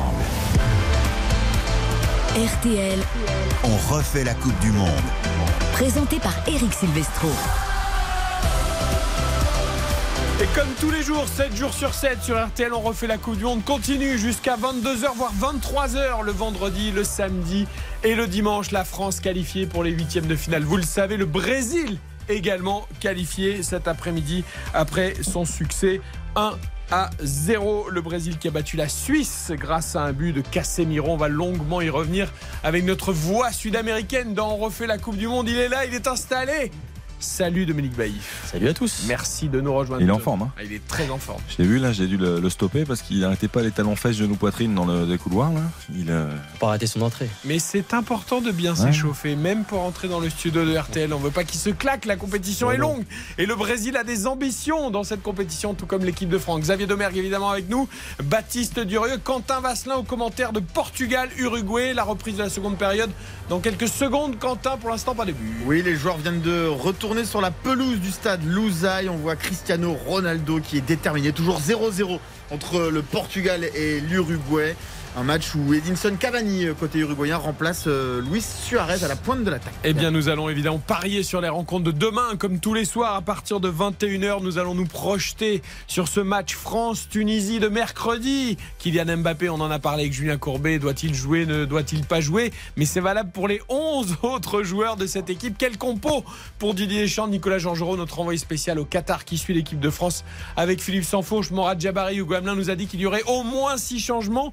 Peut-être pas 9 ou 10 comme on aurait pu l'imaginer. Ce sera peut-être euh, voilà, 6, 7 ou 8 changements euh, pour ce France-Tunisie. Nous ferons nos choix. Chacun donnera son 11 poste par poste pour savoir s'il faut continuer avec les titulaires habituels ou s'il faut faire tourner. Nous reviendrons évidemment avec Mathias Valton, notre voix espagnole, notre correspondant à Madrid, sur cette rumeur complètement folle d'un Karim Benzema pas si blessé que ça et qui envisagerait pourquoi pas un retour en équipe de France avant la fin de la compétition. Sans doute un petit peu formanté par la presse espagnole cette nouvelle du soir, mais on va essayer de, de, voilà, de démêler le vrai du faux. Nous reviendrons évidemment sur la qualification du Brésil et puis, et puis nous nous projetterons sur la suite de cette compétition avec euh, en fil rouge le Portugal face à l'Uruguay. Du soir, comme tous les jours sur les matchs du lendemain. Voici le menu. C'est fini, hein, euh, les deuxièmes matchs. On attaque les troisièmes et derniers matchs euh, des phases de poule. Ce qui veut dire que les horaires changent légèrement pour ceux qui avaient pris l'habitude de faire une journée de foot non-stop à la maison et de se faire peut-être gronder euh, par son compagnon ou sa compagne ou par ses enfants même. Plus de matchs à 11h, plus de matchs à 14h. Je me tourne vers Xavier Domergue qui me regarde avec des grands yeux. Je sens qu'il c'est du vécu à la maison. Il n'y aura plus de matchs à 11h, plus de matchs à 14h, mais deux rencontres à 16h et deux rencontres à 20h, puisque vous le savez, les derniers matchs se jouent en simultané pour ne pas fausser les résultats éventuels. Demain, donc à 16h, Équateur, Sénégal et Pays-Bas, Qatar, ce sera dans le groupe A. Et puis euh, Iran, États-Unis et Pays de Galles, Angleterre dans le groupe B à partir de 20h. Xavier, tu es parti sur quelle rencontre? Je suis parti sur un derby, n'en déplaise à Baptiste Durieux, parce qu'on peut appeler ce match un, un derby britannique, Ah hein, oui, je pense, entre le Pays de Galles et, l'Angleterre.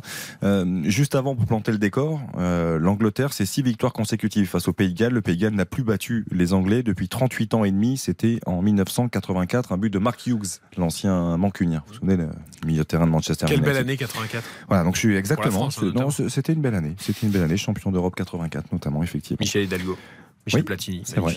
C'est vrai.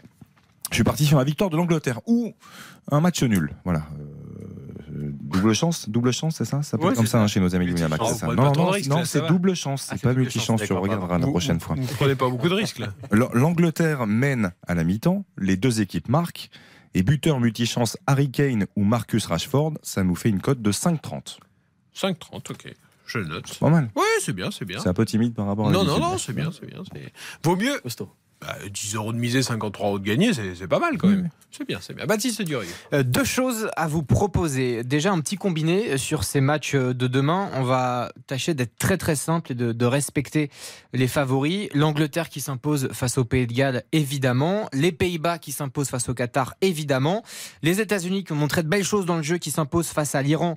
Aussi, on coche cette case-là. Et puis enfin, la victoire du Sénégal face à l'Équateur. Tout cela combiné, ça nous fait une cote totale de 10,98, euh, ce qui est assez intéressant chez Winamax. Et puis, euh, une rencontre sur laquelle on va se concentrer, c'est le derby, entre guillemets. Tout- tout- tous les matchs s'appellent les derby maintenant. Pays de Galles, Angleterre.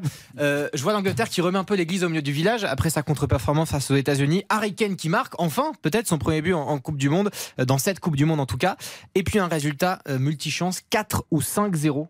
Parce que je trouve que les Pays de Galles, c'est la. 4 ou 5-0 Je trouve que les Pays de Galles, c'est la pire équipe de la Coupe du Monde avec le Qatar. Et tout cela, ça fait une cote de 13,50 dans ce My Match Winamax. Merci beaucoup, Baptiste, qui est ambitieux. Quand vous voulez. Pour euh, ces paris du match de demain. Un nouveau blessé portugais, Quentin Vasselin? Oui, c'est plus un coup. Ruben Neves est au sol, euh, le milieu de terrain portugais qui vient de se faire tamponner sévèrement par Mathias Oliveira. Euh, ils ont le bonjour de l'Uruguay, hein, nos amis portugais, et ils viennent de se prendre deux tampons. C'est, c'est vraiment euh, l'Uruguay dans toute sa splendeur. Il n'y a pas de jeu, on met des coups, on attend, on bétonne et on prie pour qu'il y ait un petit contre pour que ça fasse un zéro. Donc voilà, pour le moment, 50e minute de jeu, 0-0 entre le Portugal et l'Uruguay. Euh, Ruben Neves, je pense qu'il va se relever. C'est un petit coup qu'il a dû prendre. Voilà, une petite péquille au mollet. euh. Un joli petit coup. un petit coup uruguayen. quoi. Un, un classique de l'Uruguay. Le Mattia Vecino. Voilà. Et c'est Oliveira qui a tamponné un autre joueur portugais qui a lui pris un jaune sur l'action. Info, intox, Karim Benzema ne serait pas si blessé que ça. Il pourrait se remettre plus vite que prévu. On en parle juste après. RTL, on refait la Coupe du Monde. Eric Silvestro. On refait la Coupe du Monde sur RTL. Karim Benzema va-t-il rejoindre l'équipe de France? Karim Benzema va-t-il être en état de rejouer au football avant la fin de la Coupe du Monde? Voilà, les rumeurs qui ont surgi aujourd'hui de la presse espagnole et qui font trembler un petit peu toute la planète football.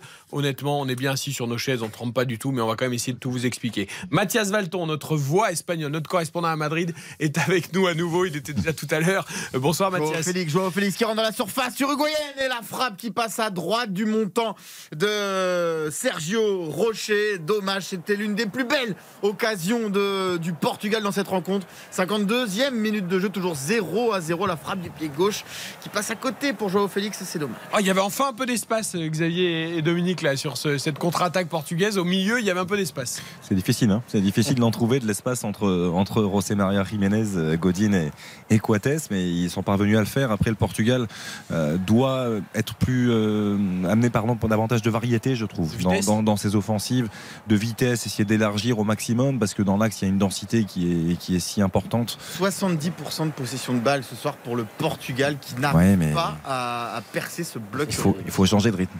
Il faut changer de rythme, et ils le font euh, trop peu, je trouve, pour l'instant, les Un Léao équipés de Cristiano. Ronaldo. Un Léao, un Vitinha, un Joao Mario, il y a du monde hein, sur le banc. hein. Joao Félix euh, ne va pas rester encore très longtemps sur la pelouse et qui va être remplacé très rapidement par le Raphaël Léao. Question pour Mathias Valton. Euh, Mathias, un avis clair, net, précis, court et, et limpide sur Joao Félix à l'Atletico, sur le, le bilan de ces, de ces 3-4 années à l'Atletico Ah, vous changez comme ça, vous avez non, mais d'envoyer un pavé dans la mare. Mais j'ai rien changé, il vient, il vient de faire une frappe. Je Il est, pose la il est- il est quand même mieux euh, ces mieux. dernières semaines. hein, Mais, je, je veux juste poser la question à Mathias. Ah, Quel ça, bilan parce que le PSG s'intéresse à lui. alors, du quel- coup, ça vous- Non, mais quel bilan il tire d'un joueur qui est arrivé pour 120 millions d'euros Euh, Je voudrais poser la question à Mathias. Il connaît parfaitement le football et ce dossier-là. Bah, c'est très très très décevant. Euh, on peut même parler de, de, de flop parce que ça fait plusieurs saisons qu'il est là. Il n'a jamais réussi à s'imposer. Je pense que le style de jeu prôné par Simeone ne convient pas du tout à, ses qualités. Mais après, quand il a eu l'opportunité d'enchaîner les matchs, il n'a pas non plus été très souvent décisif, à part euh, l'année dernière sur une période de 2-3 mois avant de se blesser. Euh, et, et je, il trouve pas sa place alors qu'il il est bourré de qualité ce garçon, ça c'est, c'est indéniable. Mais surtout, il y avait des, une stat qui était assez affligeante pour lui euh, en début de saison sur les. Guerrero les- pour les- euh, Fernandez. Fernandez qui centre pour Cristiano Ronaldo la tête Et le but Le but de Cristiano Ronaldo à la limite du hors-jeu qui vient couper cette trajectoire sur ce centre de Bruno Fernandez et Cristiano Ronaldo qui vient tromper la vigilance de Sergio Rocher. 1-0 pour le Portugal. 9e but en Coupe du Monde pour Cristiano Ronaldo. 119e but en sélection. Rien que ça. Quel joueur. Quel joueur. On va, C'était- on va attendre la VAR quand même parce que c'est à la limite du hors-jeu que Cristiano Ronaldo vient couper ce centre de Bruno Fernandez dans, la, dans le Il y a une image sympa, il y a Bernardo Silva qui lui dit T'es sûr que t'es pas en jeu Il lui dit Je sais pas, j'espère pas. Euh, ça franchement, moi je regarde depuis le début, je trouve que Ronaldo fait un super match. Euh, Et générosité. il n'y a pas hors-jeu. Il est couvert. n'y a pas hors-jeu. Il est couvert par le numéro 13 Guillermo C'est Varela. Varela, le numéro C'est- c'est 13 de la. Céleste. C'est tout simplement extraordinaire. Cristiano Ronaldo qui a déjà battu le record de, de buts dans 5 compétitions consécutives. C'est le seul à l'avoir fait et maintenant c'est son 9 but en Coupe du Monde. Alors Ronaldo, Phénoménal. Ronaldo extraordinaire, fantastique, c'est vrai, mais il faut quand même parler de Bruno Fernandez parce que c'est sa troisième passe décisive déjà depuis le début de la Coupe du Monde. Le ballon, mais il est délicieux, il est déposé. Je crois qu'ils s'entendaient Ron- pas les deux. Ron- bah, alors ça, c'est ça, ça m'a tellement énervé. Un petit, un petit peu à l'image de ce qu'a fait Griezmann avec Mbappé face au Danemark. Ce ballon plongeant. T'as quasiment pas besoin de la toucher. Et il la touche pas beaucoup Il d'ailleurs. a hein, touché à Cristiano peine. Ronaldo. Il a touché à peine. il a- il Pas le but le plus difficile qu'a eu à marquer Euh, Ronaldo dans sa carrière. Dites-moi en revanche, quand vous évoluez en défense uruguayenne, et que vous faites un alignement comme celui-là, je peux vous dire que Varela, à mon avis, n'est pas prêt de rejouer parce que les trois autres défenseurs ou les quatre autres défenseurs sont parfaitement alignés, mais, mais vraiment, euh, euh, sur, vraiment, tu tirais une ligne droite et tu avais les trois dessus. hein. et, et avec Ronaldo hors jeu, et tu as le quatrième tout au fond, ou le cinquième. Et il veut contribuer est pas à aligné. dans l'histoire, euh, Varela. Voilà, il a laissé sa trace en permettant Ouais, mais- à Ronaldo de marquer son 9 but en Coupe du Monde. Et avec ce but, le Portugal est pour le moment avec 6 points qualifié euh, dans cette poule H. Donc voilà, Portugal a 6 points, le Ghana a 3 points, l'Uruguay a 1 point, la Corée du Sud a 1 point. Et le Portugal, là aussi, quasiment assuré. Alors, un peu moins de différence de but avec le Ghana parce qu'il y aurait que plus 2 pour le Portugal et le Ghana à 0, je crois. Euh, Du coup, il n'y a pas un écart énorme, mais il y a 3 points d'avance pour le Portugal. Donc, Fernandez là qui aussi, récupère le ballon dans les pieds de Cristiano Ronaldo qui n'enchaîne pas assez vite. Il y avait pourtant Joao Félix qui déboulait sur le côté gauche, mais il ne l'a pas servi Ronaldo. Et donc pour le moment, toujours 0-0, euh, toujours 1-0 pardon, pour le Portugal face à l'Uruguay. 57e minute de jeu. si le Portugal venait à terminer premier de ce groupage, c'est ça, on prend quand même le chemin pour l'instant. Il serait dans la partie euh, de l'équipe de France hein, pour un éventuel euh, euh, match en demi-finale. Eric, il y, a- il y a quand même toujours quelque chose de particulier parce que Quentin l'a dit, neuvième but en phase finale de Coupe du Monde, mais toujours pas le moindre inscrit en phase d'élimination directe. C'est-à-dire que à partir des huitièmes, c'est quand même fou. C'est-à-dire que ces neuf buts ont été marqués en phase de groupe. J'espère que Cristiano ne nous a pas fait oublier la brillante analyse de, de Mathias sur le, le Joao On y revient, on y revient. D'abord, je voudrais l'avis de Dom sur le match de Cristiano Ronaldo parce que honnêtement, il est d'une générosité dans les efforts et dans les remises et dans. Franchement, il propose énormément. Enfin, on sent qu'il a faim de ballon, qu'il a envie de jouer, qu'il a envie de montrer au monde qu'il n'est pas fini. Euh, et, et je trouve que c'est une belle réaction de champion son début de Coupe du Monde. Ouais, et, et surtout après euh, tout ce qui s'est passé, toutes les histoires qui ont pu euh, le toucher avant ce mondial-là. Euh, c'est vrai que ça montre euh, aussi l'exemplarité de ce joueur, de ce capitaine hein, de cette sélection. On ne savait pas très bien euh, s'il allait pouvoir s'entendre avec tous ses coéquipiers. Parfois, on parlait même d'un problème Ronaldo quand il était sur le terrain sur l'animation offensive portugaise. Et aujourd'hui, dans cette Coupe du Monde, sur le premier match, on a vu, il a été buteur. Et encore aujourd'hui, il est décisif, même si visiblement, il n'est pas sûr. euh, Ah, il y a débat, il y a débat en studio sur a-t-il touché ce ballon de Bruno Fernandez ou pas Pas très Pour Baptiste Durieux, ça semble même, euh, il l'a pas touché. Il l'a pas touché. Plus, il hein, y je a but de Bruno touché. Fernandez, Alors, ses amis. Mais là, je vais vous dire quelque chose. Il est touché ou pas La FIFA trouvera un moyen de dire qu'il y a un cheveu de Ronaldo qui a touché le ballon. Parce que l'histoire s'écrit, il faut que ce but soit inscrit par Ronaldo, c'est tout. Alors, euh, peut-être qu'il ne l'a pas touché, mais je pense que le bout de son cheveu Et surtout, l'a ça- touché. Ça permet aussi de mettre à mal euh, la défense et de tromper aussi le portier parce qu'il sûr. il est aspiré par la par l'appel de Cristiano Ronaldo, donc forcément le ballon a ensuite a plus de. C'est comme quand tu as une frappe de Messi ou Neymar ou d'Mbappé qui est, Bien sûr. qui est contrée. Tu sais pas si elle était tout à fait cadrée ou pas. Si Ouais. elle était Si, cadrée. il faut pas chercher. Non mais c'est dire de la qualité de- du centre de Bruno Fernandez. On le disait à l'instant, c'est vrai qu'il est, il est d'une telle précision qu'il va chercher justement euh, cette zone-là pour cette possibilité-là, qui- qu'éventuellement euh, Cristiano ne la touche pas, ne la dévie pas et que ça termine au fond. même. C'est- pff, la qualité de pied de Bruno Fernandez, franchement, je, j'en fais des rêves la nuit. Le Portugal donc qui est devant 1 à 0. On revient à notre débat Joao Félix et surtout au débat sur Karim Benzema avant de l'ouvrir. Donc Joao Félix pour conclure Mathias Valton, flop à l'Atlético. Oui, c'est trop peu. C'est trop peu, c'est pas assez régulier et ça n'a jamais mis plus de 10 buts par saison ni délivré plus de 5 passes décisives. Pour. Alors il est jeune, mais, moi je pense de toute façon qu'il ne se plaît pas. De toute façon, il a demandé à partir euh, cet hiver euh, parce qu'il n'est pas content de son temps de jeu, il n'est pas content du, style de jeu aussi euh, prôné par Simeone, comme je le disais. Donc voilà, il a envie d'avoir plus de liberté, d'être dans une équipe aussi qui va peut-être plus jouer offensivement. Il faut, bien le reconnaître. hein. Pour un, un- un joueur offensif, l'Atlético, on s'épanouit C'est pas, un peu forcément. Euh, c'est un peu réducteur, tu, tu trouves, toi, Xavier qu'on- Non, au non, niveau de c'est- l'épanouissement non, non, de- non, pas du tout, du offensifs tout. réducteur Non, pour c'est Félix. le- Le, le jeu, de l'Atlético est un peu réducteur. Ah oui, ah Non, bah, j'allais dans ton sens, Ah bah, Mathias. Non, complète- non. ah, complètement, Xavier, complètement. Mais il y a qu'un joueur comme Griezmann qui est capable de tout faire, qui peut s'épanouir. Euh, mais il y en a ou un Morata qui est un peu bagarreur aussi. Ouais, mais parce que c'est à- des joueurs euh, de classe, évidemment, mais euh, au service des collectifs. C'est c'est pas l'attaquant flamboyant, ni Morata, ni Griezmann. Tu vois ce que je veux dire? Bien sûr, je suis d'accord avec toi. tu vois, Faut- tu vois le rôle mais- de Morata avec la Rora ou de Griezmann avec l'équipe de France, c'est pas euh, Moi, le je- Ronaldo, Joao Félix ou le Mbappé, quoi. Je, je pense surtout que euh, quand Diego Simeone n'a pas de soldats, euh, il a du mal à, à- à tirer la quintessence de ses joueurs. Euh, Thomas Lemar, qui était pour moi un joueur euh, assez, assez formidable à Monaco, tu vas pas me dire le contraire, euh, Eric. Comme tant d'autres. Euh, il a perdu toute sa qualité technique, c'est-à-dire qu'il n'arrive, il n'arrive plus à passer en un contre un. Il ne fait plus de différence balle au pied. Il ne tire quasiment plus. C'est- c'est- il, est, il les réfrène finalement dans, leur, dans, dans- dans leurs ambitions offensives. Et, et, et je pense qu'il y a un vrai problème à ce niveau-là et ça dure pas, pas de, de- de- depuis cette année, quoi. Ça dure depuis un petit moment quand même. C'est que quand il a beaucoup de qualités techniques offensives, il a du mal à, à- à- à l'exploiter. Son meilleur attaquant, l'un de ses meilleurs attaquants, c'était Diego Costa. C'est pas le profil du joueur le plus technique. Non, c'est vrai. Euh, on revient à notre débat Benzema. Donc, on le disait, la presse espagnole aujourd'hui a lancé une petite bombe comme elle le fait souvent, mais là, en pleine Coupe du Monde. Oui, alors euh, en plus c'est une petite bombe qui, euh, de ce qu'on m'en a dit moi, euh, s'avère être erronée. Euh, c'est un confrère d'Onda Madrid, une radio locale qui, a déclaré qu'il allait reprendre jeudi l'entraînement collectif.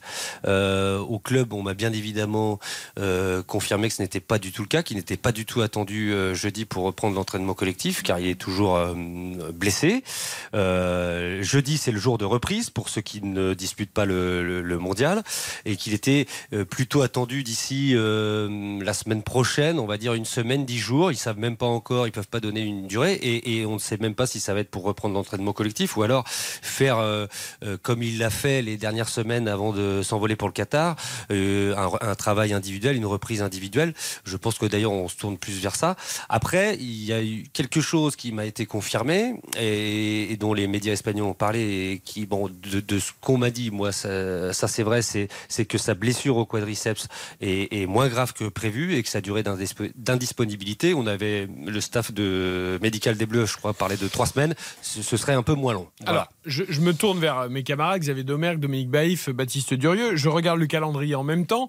Euh, Si je tiens compte de ce que me dit Mathias, et je sais que ces infos sont souvent pertinentes et vérifiées, contrairement à beaucoup d'infos de la presse espagnole, tu me dis reprise peut-être la semaine prochaine de l'entraînement, ce qui veut dire même en tout début de semaine prochaine, on va dire, admettons, le lundi 5 décembre. Je- moi, je- je- très honnêtement, ce que- des échanges que j'ai eus, je pense que ce sera plutôt milieu de semaine prochaine. si D'accord. Alors, il- ah bah, il en- reprend. encore pire du coup. Mais on va dire entre le 5 et le 8 décembre. Allez, pour entre lundi et jeudi de la semaine Voilà. prochaine. Ça, c'est une reprise de l'entraînement. C'est pas une reprise euh, euh, de séance collective, de pouvoir jouer Oui, un c'est ce match. que je t'ai dit. Je ne sais pas si ce sera avec le groupe. Je ne Voilà. sais pas si ce sera euh, du travail individuel. Je pense qu'ils vont pas vouloir prendre de risques non plus le Real parce que euh, ils savent aussi l'importance de Benzema. Et on a vu sur cette première partie de saison euh, combien par moment il leur a manqué et puis combien il a eu comment, comment il a eu de difficultés au niveau physique. Donc je pense que ça va être une reprise plutôt en douceur. Ce qui veut dire qu'on sera à moins de 10 jours de la finale de la Coupe du Monde au moment de la reprise de l'entraînement. On est bien d'accord Et dernière chose, Eric, euh, on m'a dit aussi qu'il n'avait visiblement pas l'intention non plus de revenir euh, en équipe de France pour le mondial. Alors ça, c'est encore autre chose, en effet. Mais déjà, physiquement, euh, quand tu reprends l'entraînement doucement à 10 jours d'une finale de Coupe du Monde, tu n'es pas en état de jouer euh, une demi-finale ou une finale de Coupe du Monde, on est bien d'accord. Mais aucun match ne peut jouer de Coupe du Monde. On voit l'intensité que ça demande, on, on voit aussi l'implication mentale et nerveuse. Et euh, on l'a vu sur, ce, sur cette Coupe du Monde, sur ce début de Coupe du Monde. On nous avait, tout, enfin, tout le monde nous avait dit que c'était bon, qu'il allait pouvoir jouer, qu'il était disponible, qu'il avait bien récupéré physiquement. Premier entraînement, ça craque. Là, il revient encore de blessure. Donc, c'est un entraînement sûrement individuel dans un premier temps pour voir, pour se tester, pour les, les, les premières courses, les premières foulées. Donc, pour un entraînement collectif, ça peut prendre encore quelques jours. Dans une compétition, surtout en fin de compétition, dans un groupe qui tourne bien et en plus avec Guerrero une qui incertitude. déboule sur le côté gauche, qui centre pour Cristiano Ronaldo, mais le- la star portugaise n'a pas réussi à contrer, à couper ce ballon pour le pousser dans le but de Sergio Rocher. Toujours 1-0 pour le Portugal face à l'Uruguay, 64e minute de jeu. Merci, toujours un 0 Mais alors, le buteur aurait changé, me dit Baptiste Durieux. La FIFA ne m'a pas écouté. Bruno Fernandez. Bruno Fernandes, le, le centreur et donc, donc buteur en fait, mais le, le ballon n'a effectivement pas été touché par la tête de Cristiano Ronaldo. Mais là, vous êtes vraiment sur a- le site officiel de la FIFA, là. Non, non, je suis sur tartampion.com là. Ouais, bah, parfois, c'est très bien, Tartampion. Ronaldo va, va contester parce qu'il a célébré son but Bien sûr. d'une telle façon. Il va te dire qu'il a touché, qu'il a senti sur son, son gel, sur les cheveux. Il sera surtout content de- que son équipe gagne. Ouh, ces joueurs-là, ils aiment bien marquer les buts quand même. hein. Ouais, il est quand même bien allé voir Bruno Fernandes. Oui, Hein, oui, bon, Oui, hein bah, pour le remercier de son offrande. Mais bon, voilà. c'est vrai que sur Benzema, par rapport à ce que disait Dom à l'instant, je, moi je trouve ça quand même incroyable. C'est-à-dire qu'on continue effectivement à parler de ça. Il faut quand même rappeler qu'avant cette rechute euh, lors de la, cette petite mini préparation. Euh, Karim Benzema, Mathias, tu me contredis si je me trompe, n'avait joué euh, que 26 minutes en, 28. en- enfin Si on 20 veut être très 20 précis avec les 28 arrêts de face au Celtic, c'est ça? 28 face au Celtic en Ligue des le Champions. 6 le 6 novembre. hein, Voilà. Donc, en, euh, en un mois et demi, je crois, euh, si on remonte plus loin, hein, il y avait eu une fois 90 minutes contre Elche Elche, en, Elche très en bon. Liga. Bah, Exactement. Donc, Donc, euh, voilà, en un, euh, un mois et demi, tu as raison de le dire. Euh, euh, voilà, un Ça mois fait quand même un moment, Mathias, qu'on est, on est quand même dans l'incertitude concernant l'aspect physique de Karim Benzema. Donc on est tous d'accord, il n'est pas en état de jouer un quelconque match. Impossible. J'ose même pas dire de Coupe du Monde. Impossible. Voilà, donc en fait, si- s'il Ouais, devait. ce serait pas bon pour la dynamique du groupe non plus, Exactement. la dynamique actuelle. Non, mais euh, au pire, il reviendrait pour avoir la médaille. Parce qu'en fait, euh, c'est contractuellement, il... enfin contractuellement, c'est pas un contrat, mais il a le droit. Parce qu'il n'a pas été retiré de la liste. dans la liste. Voilà. Donc, euh, à part le faire venir pour qu'il ait une médaille, éventuellement, si la France. euh, euh, On peut pas le faire revenir pour jouer remplaçant Benzema. Enfin, je ne vois pas comment. Enfin, ça me semblerait bizarre. Non, bien Est-ce sûr. que, est-ce que la F1 peut remplacer le karting euh, pour deux minutes juste pour avoir la médaille? Je sais pas, mais non, Pour la médaille, oui. Non, mais on comprend bien qu'il n'y a pas de débat. Donc j'en viens à l'autre euh, question, Mathias Valton. C'est euh, l'Espagne continue euh, sa campagne de déstabilisation euh, et du PSG en club avec Kylian Mbappé et de la France euh, pour la Coupe du Monde parce que ce sera peut-être un rival pour la victoire finale et donc on fait tout pour déstabiliser la France. Pas du tout. Parce que, parce que si, tu, mais sais, tu assumez, sais bien que le Real, le- non, le Real Madrid intéresse bien plus les Espagnols que la sélection. On va pas se mentir. Et Karim Benzema reste un joueur du Real Madrid. Donc effectivement, son retour, il est scruté. Sa blessure, elle a fait beaucoup parler. Ça fait des mois qu'on ne parle quasiment tous les jours que de ça. Euh, J'allais dire autant qu'en France, parce qu'il y avait cette Coupe du Monde, parce que c'est un joueur du Real et voilà. Mais, mais je pense pas qu'il y ait une tentative de déstabilisation euh, de la presse espagnole à ce, niveau-là. Vous voulez que Même je vous donne si- un si- scoop même- et en revanche, ils m'ont tous dit quand même, j'ai eu plein de messages de, de- de- de collègues espagnols qui sont au Qatar qui m'ont dit oh, vous commencez à faire très peur quand même après le Ah match oui. du Danemark. Eh oui, bien sûr. Et vous voulez un scoop? Moi, je pense que d'ici la fin de la Coupe du Monde, on aura une bombe espagnole qui nous dira que Kylian Mbappé a dit qu'il viendrait au Real Madrid quand Karim Benzema n'y sera plus. Parce que maintenant, ils s'entendent plus, tu comprends, parce qu'il y a eu le problème en équipe de fin. Ils vont bien nous inventer un truc comme ça, chose. Mathias. Je, je sais pas. Après, Ah. de- eh, le, le fait, le fait de dire que Karim Benzema n'est pas le bienvenu dans le groupe France, c'est pas vraiment la, la presse espagnole pour le coup. Qui aurait fait ça? Non, mais faut- il faut, en fait, il faut inventer des histoires de temps. Bon, Karim Benzema, il est à Madrid, il va reprendre l'entraînement quand Voilà. il peut. On lui souhaite évidemment un prompt rétablissement. On espère qu'il sera hum, bien remis et bien rétabli et à fond de ses possibilités pour la Ligue des Champions, parce que euh, voilà, c'est ça. Et pour la Liga aussi. Nous, on a envie de voir des grands joueurs. Oui, parce qu'il y a un match avec Barça. hein, Exactement, cette année. Donc voilà, c'est ça, Mathias, on prend son temps. Exactement, exactement. Et Carlo Ancelotti annonce depuis très longtemps qu'ils vont en avoir énormément besoin sur la deuxième partie de saison et qui sera, qui sera au top. C'est tout, ce qu'on- tout le Ah. mal qu'on lui souhaite. Christophe Galtier dit la même chose pour Hugo Ekitike. Mais euh, c'est vrai, il a dit qu'il en aurait besoin au mois de janvier quand les autres auront, besoin de souffler. Euh, merci Mathias en tout cas. Et puis euh, bah, bonne compète et, et tremblez, vous avez raison. Mathias. Dites à vos confrères espagnols qu'ils ont raison de trembler, les bleus seront là. Oui, oui, mais ils le savent déjà. Ils le savaient déjà avant la compétition, mais là, il y a eu confirmation. euh, donc, Et, euh, et- et ouais. d'ailleurs, comment, tiens, oui, j'en profite que vous êtes là, comment ils ont perçu le match de l'Espagne contre l'Allemagne? Est-ce que l'euphorie est un petit peu retombée? Est-ce qu'au contraire, on a trouvé ça comme une confirmation? Euh, un, bon point, ils disent, parce que euh, restent premiers du groupe et que c'est l'Allemagne en face et qu'ils ont beaucoup de respect pour l'équipe d'Allemagne, même si elle est peut-être moins forte que les années précédentes. Après, il y avait un petit sentiment aigre-doux parce que, euh, au vu du scénario du match, en menant 1-0 à 10 minutes de la fin, voilà, ils étaient quasiment assurés d'être qualifiés pour les huitièmes. Donc c'est ça le, petit regret. Et puis après, il y a des petites inquiétudes au niveau de, de la défense, voilà, qui a été un peu fébrile par ce qu'ils disaient. Mais après, ils étaient assez fiers de que, que, que les Espagnols n'aient pas renoncé à leur philosophie de, joueur- de, de jeu, c'est-à-dire à essayer de jouer, d'attaquer, de poser le ballon, de ressortir proprement. Et ça, la, la presse euh, en faisait plutôt l'éloge. En tout cas, ne vous inquiétez pas, on regardera avec beaucoup d'attention l'éventuel quart de finale Brésil-Espagne.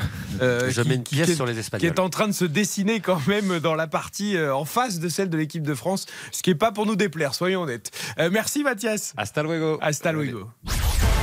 On refait la Coupe du Monde. Eric Silvestro sur RTL.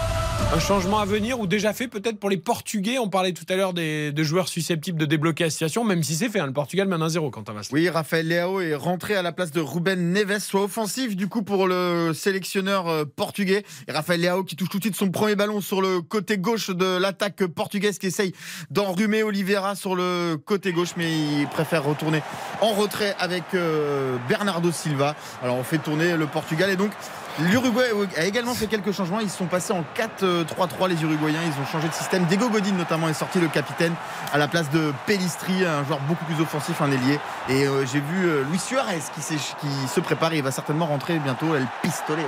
Et sur l'action, là, il y avait un geste de Ronaldo, Xavier.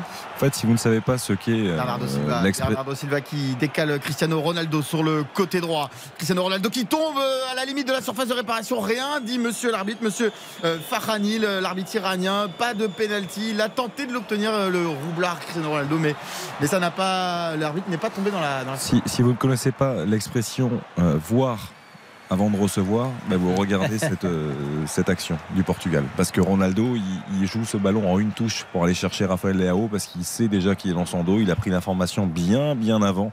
Et le ballon est parfaitement donné. C'est- un régal. Ce genre de geste, c'est- voilà, ça prouve combien il est, il est impliqué. Ouais, très très joli. Mais je trouve qu'il franchement il fait un super match. hein. Il fait un très bon match. Même si le but a été accordé à Bruno Fernandes. Il est présent sur l'action. Il fait franchement un très très bon match. Cristiano Ronaldo 1-0 donc le- pour le Portugal à 20 minutes de la fin.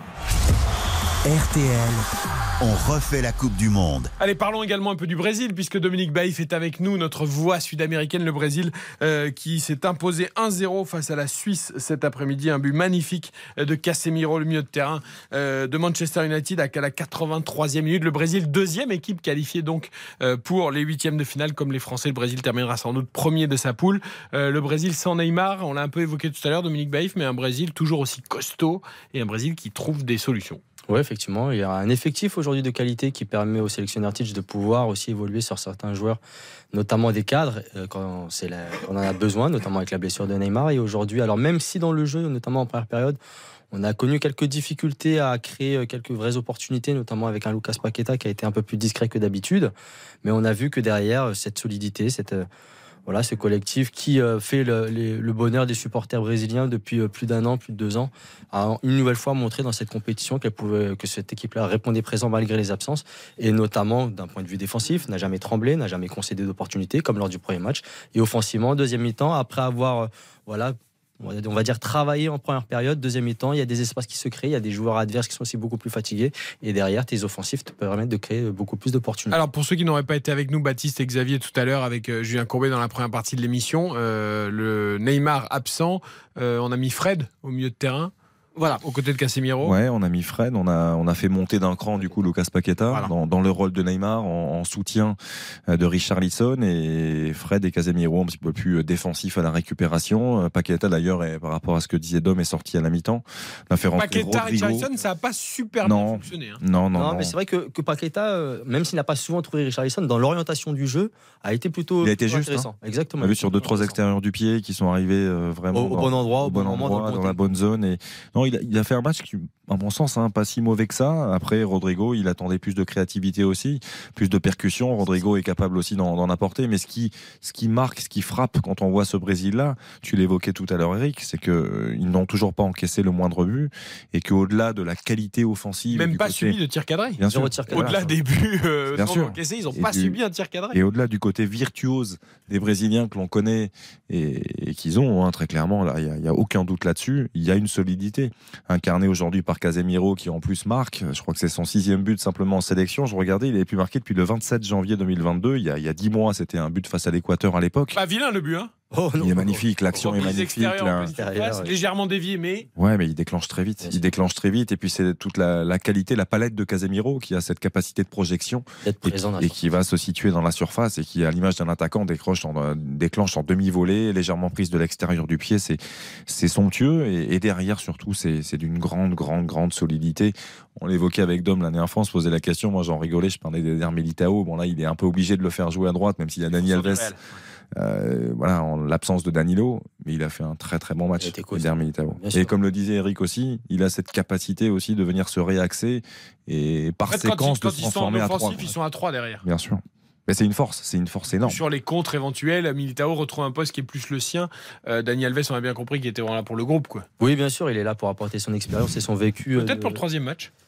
Pourquoi pas le poteau La frappe extraordinaire euh, de Maximiliano Gomez qui vient juste de faire son entrée sur la pelouse et donc il touche le poteau gauche euh, du but de Diogo Costa. Grosse, grosse occasion pour l'Uruguay. Toujours 1-0 pour le Portugal. 75e minute de jeu. Mais là, l'Uruguay a fait rentrer trois joueurs offensifs. hein. Euh, Luis Suarez à la place de Cavani. Maximiliano Gomez à la place de Darwin Nunez, complètement transparent, le joueur de Liverpool. Et également euh, Georgian de Arrascatea, pas facile à dire, le joueur de Flamengo, qui, numéro 10, qui est rentré pour un peu distiller le, des bons ballons à ses attaquants. Mais voilà, toujours 1-0 pour le Portugal. Et Un la qualité de cette équipe uruguayenne, des fois tu te dis mais pourquoi ils l'utilisent jamais euh, au coup d'envoi d'un match quoi? Pourquoi ils sont, ils sont c'est- peut-être dans ce côté ultra défensif euh, C'est ce qu'on disait tout à l'heure de l'Atlético. C'est ce côté réducteur, c'est terrible. Quoi. Ils ont effectivement de la qualité. L'Atlético, on peut pas Quelle dire que c'est une équipe qui n'a pas de qualité. Euh, L'Atlético Madrid, on le sait depuis quand même plusieurs saisons, ils ont quand même des joueurs formidables. Et là, quand on regarde, alors Darwin Nunez, c'est compliqué depuis le début de la Coupe du Monde. Il, Oui, il jouait un petit peu plus à gauche sur le premier match. Il avait été en difficulté, même s'il apporte de la percussion. Mais voilà, le milieu de terrain, Valverde, Bentancourt, euh, Vecino, il y a, il y a du talent. Euh, Luis Suarez, oui, Maxi Gomez. Cavani. Pff, Enfin bon, je, ouais. Moi, je- là, qui vient de faire son entrée en jeu, le joueur qui appartient à Manchester United, euh, dynamise vraiment l'attaque euh, l'attaque uruguayenne et c'est lui qui a fait la passe qui aurait pu être décisif pour Maximiliano Gomez, mais donc toujours 1 à 0 pour le Portugal. Alors, ce poteau de l'Uruguay. T'as raison avec ça, hein, sur, sur Pellistri, mais il est passé complètement à côté sur le premier match. Ouais, il vient de rentrer. Il a, il la a- Corée du Sud, il est passé mais à travers, mais complet. Tout le monde en parlait comme un, un joueur plein de talent, et c'est vrai que sur ce match-là, il n'avait pas du tout, du tout Il a, pesé. il a croulé un peu sous le poids du maillot, effectivement, sur cette compétition-là. On voit une équipe hein, du Uruguayenne qui, euh, là, est plutôt dans la réaction que dans l'action. Et malheureusement pour eux, c'est peut-être un peu tard parce qu'on voit qu'il y a de la qualité. On sait que cette équipe-là aussi sort d'une période très, très difficile. hein. Euh, Oscar Tabarez a continué à vouloir rester en, sélection et malheureusement pour lui, sa fin de règne a été euh, vraiment gâchée par les, mauvais résultats et le mauvais jeu. Ça a duré pendant 2-3 ans. Et depuis la reprise en main de, cette sélection-là par Alfonso, il y, a, du mieux. Mais le temps d'instiller aussi une nouvelle philosophie, ça peut prendre du temps, surtout Par, par rapport à ce que dit Dom, juste un chiffre, c'est quand même incroyable parce qu'Oscar Tabarez, on sait qu'il était là depuis longtemps, mais c'est la première Coupe du Monde de l'Uruguay sans Oscar Tabarez sur son banc depuis 2002. C'est ça. hein. C'est- quand même quelque chose d'assez hallucinant. La première euh, grande compétition sans Oscar Tabarez qui est un Qui reste une entraîneur de légende, qui une bien sûr. légende. Et Uruguay qui avait éliminé le Portugal en 2018. Oui, qu'il avait éliminé 2 buts à 1 en huitième de finale, doublé de Cavani euh, à l'époque. Et, et le coach, effectivement, Diego euh, Alonso, qui est arrivé sur le banc de la Céleste au moment où la Céleste était vraiment très mal en point dans les, dans les éliminatoires de la zone, de la zone américaine. Attention, le coup franc, là, tiré par, euh, par Gomez à, l'entrée de la surface de réparation portugaise. Ça part bien, c'est coupé au premier poteau et c'est juste à côté. Luis Suarez qui rate une occasion énorme d'égaliser. Il trouve le petit filet du but de Diogo Costa. Luis Suarez sur l'un de ses premiers ballons, lui aussi qui vient de rentrer en jeu. Toujours euh, 1 à 0 pour le Portugal face à l'Uruguay, mais ça commence à se rapprocher euh, de, la, de la mire pour les Uruguayens. Il rate jamais ça, Suarez. Alors, ce que j'allais dire, ça c'est rare, très très très rare. Hein dans la position là dans les 5 mètres 50 il croise pas assez euh, Angle fermé. frappe, euh, il réussit à devancer Pe- euh, Pep sur le contrôle Angle fermé, Diogo Costa qui, qui bouge bien son angle, ça aurait été, je pense, une parade du, du portier portugais. Mais voilà, l'Uruguay qui se rebiffe enfin et qui joue finalement un petit peu au foot dans cette rencontre. Ah. 1-0 pour le Portugal. Il reste euh, un petit quart d'heure de jeu. Antenne ouverte évidemment pour toi Quentin, tu interviens dès qu'il se passe quelque chose. J'en reviens à notre Brésil. Euh, alors on a dit Paqueta Richarlison sur ce match, ça n'a pas été extraordinaire euh, sans. Bentancourt, Bentancourt pour. Oh la parade de Diogo Costa, c'était le joueur qui vient de rentrer, euh, Arrascatea. Pas facile à dire, vraiment, je vais, je vais buter sur son Mais non, mais tu, t'embêtes. Arrascatea. Arrascatea. Arrascaeta. Arrascaeta. Arrascaeta. Mais si, si t'inverses, c'est pour ça que tu te, tu te poses des problèmes en plus. En tout cas, euh, Diogo Costa, le gardien qui remplace Rui Patricio, hein, qui avait fait Bon tant de mal à la France en 2016 à l'Euro au Stade de France, eh ben, il fait un très bon match pour l'instant, le portier de C'est 23 un excellent gardien. Excellent. Qui bon s'est- gardien. qui s'est fait peur hein, euh, contre le, Ouais. le Ghana. Iñaki Williams qui a voulu lui faire à l'ancienne en se cachant un petit peu loin, là, mais il n'était pas loin de le surprendre d'ailleurs dans les derniers instants. Et Je reviens au Brésil, donc je disais de l'animation offensive un peu plus en difficulté aujourd'hui. Euh, Il y a beaucoup de monde dans cette équipe du Brésil. Quand on regarde la liste des joueurs, il y a des talents partout. Euh, Est-ce qu'il y a d'autres solutions que Tilt peut envisager après celle utilisée aujourd'hui de Paqueta derrière Richarlison euh, On Rafinha, Vinicius sur les côtés, ça, ça bouge pas. Euh, Il y a beaucoup d'ailiers dribbleurs dans cette équipe. Il n'y a pas beaucoup de centraux. Enfin de joueurs offensifs axiaux. Oui, Axio, c'est vrai que la seule solution de, de rechange peut être euh, Gabriel Jesus euh, à la place de Firmino, si euh, jamais Firmino. n'est- euh, Firmino. Firmino, ouais, tiens, mais, mais c'est marrant que tu le cites parce qu'on se pose tous la question pourquoi il n'a pas pris Firmino? Ah, malheureusement pour Firmino, c'est que euh, ses prestations avec la Célessao n'ont jamais été, per- n'ont jamais été très bonnes. bien là.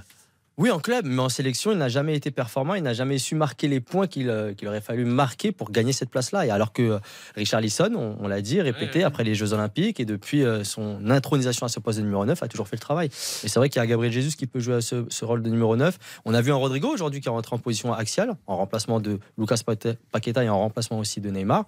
On peut envisager aussi, pourquoi pas, un Bruno Guimaraes un petit peu plus haut, parce qu'on sait que du côté de Newcastle, c'est un joueur qui aime bien se projeter aussi vers l'avant. Donc, rester avec une base défensive Casemiro Fred et pourquoi pas Guimaraes. Il n'y a que des bonnes solutions pour le Brésil. Bien c'est sûr. terrible. Mais après, par rapport à Firmino, tu as raison, Eric. C'est, il, il sait apporter ce lien entre les lignes. C'est un joueur qui est d'une grande intelligence.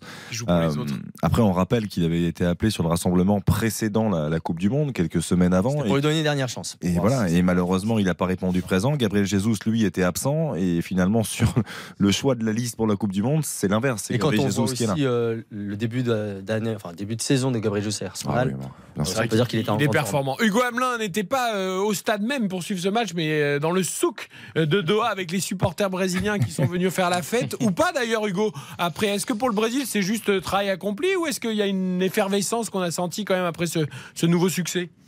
Ah, c'était un match, euh, comme on dit au Brésil, émotionnante, c'est-à-dire euh, très tendu avec beaucoup euh, d'émotions. Euh, c'était dans le stade 974, le stade cargo container où a joué l'équipe de France euh, récemment, acquis à la Célessao. Et c'est vrai que le souk, bon, c'est le marché bien sûr, mais c'est aussi le centre névralgique où se rencontrent tous les supporters. On a des défilés toute la journée de différentes équipes. Alors le Brésil, c'est une des équipes qui est la plus soutenu ici euh, par les supporters qui sont venus, mais par les locaux, par euh, les supporters étrangers qui sont venus des pays euh, à côté avec le maillot jaune à 5 étoiles, par ceux aussi dont l'équipe n'est pas qualifiée. J'ai croisé des Nigérians, par exemple, voilà, qui soutenaient le, le Brésil. Et puis, vous savez, les Brésiliens, ils sont toujours stressés avant les matchs de l'équipe nationale. C'est jamais une fête pour les Brésiliens, euh, un match de l'équipe nationale en Coupe du Monde. Ils ont toujours peur. Alors là, vous imaginez quand il y a 0-0 à la, à la 80e. Euh, écoutez Leonardo nous décrire un petit peu comment s'est passé ce match. Sim, estavam lá. Ça a été un match difficile. La Suisse a passé son temps à défendre, mais même sans Neymar, le Brésil est parvenu à s'imposer, même si ça a été dur.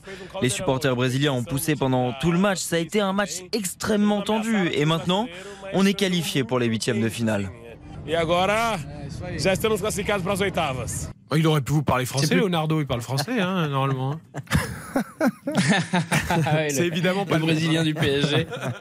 le brésilien du PSG, c'est vrai. Ouais. Mais vous voilà, vous sentez le soulagement en fait. C'est plutôt un soulagement, euh, même s'ils étaient extrêmes, ils étaient complètement favoris euh, de- devant la Suisse. Et puis tu le disais, Eric, on a dit avant cette Coupe du Monde, dans cette émission et ailleurs, que le Brésil, ça allait être une équipe un petit peu déséquilibrée, qui avait trop d'attaquants, trop d'ailiers. Et finalement, eh ben, c'est la meilleure défense au bout de deux matchs. Ça, ça surprend pas les supporters que j'ai rencontrés.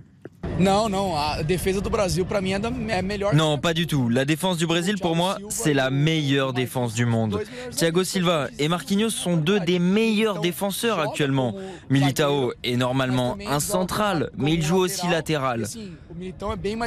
Par exemple, si on joue contre la France et qu'il doit s'occuper du côté de Mbappé, il va plus nous sécuriser parce que c'est un défenseur très physique.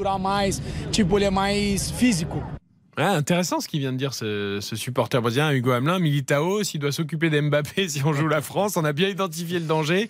Euh, voilà, il sera peut-être plus costaud que Danilo euh, face à Mbappé. Bah, Ah, il y avait, il y avait un contre-exemple. Heureusement, heureusement, je lui ai donné un contre-exemple, le match euh, Real Madrid euh, PSG en, en Champions League où Mbappé Ah, a mais pris c'était Carvaral, sur c'était Carvaral à droite. Ah, il n'y a, il y a pas le match retour. Ah, sur, un but, sur le but de, marque, euh, sur le but où où il il re- s'infiltre entre les deux. Militao. Tu as raison, tu as raison. Ouais. Non, oui, t'as raison. Après, euh, après Militao, c'est, euh, il fait quand même un très bon match, je trouve, euh, aujourd'hui. Je trouve que euh, pour contrer Kylian Mbappé, c'est compliqué déjà. C'est très difficile. Mais lui, mais, mais lui a l'expérience. Il a déjà fait, comme tu l'as dit, Hugo. Et euh, alors avec plus ou moins de réussite, mais Mais ça peut être un, un duel très intéressant. Et moi, je pense que Militao ne va pas vraiment quitter ce rôle de, de latéral droit maintenant avec le Brésil. Et il avait déjà fait avec Porto, même à l'époque.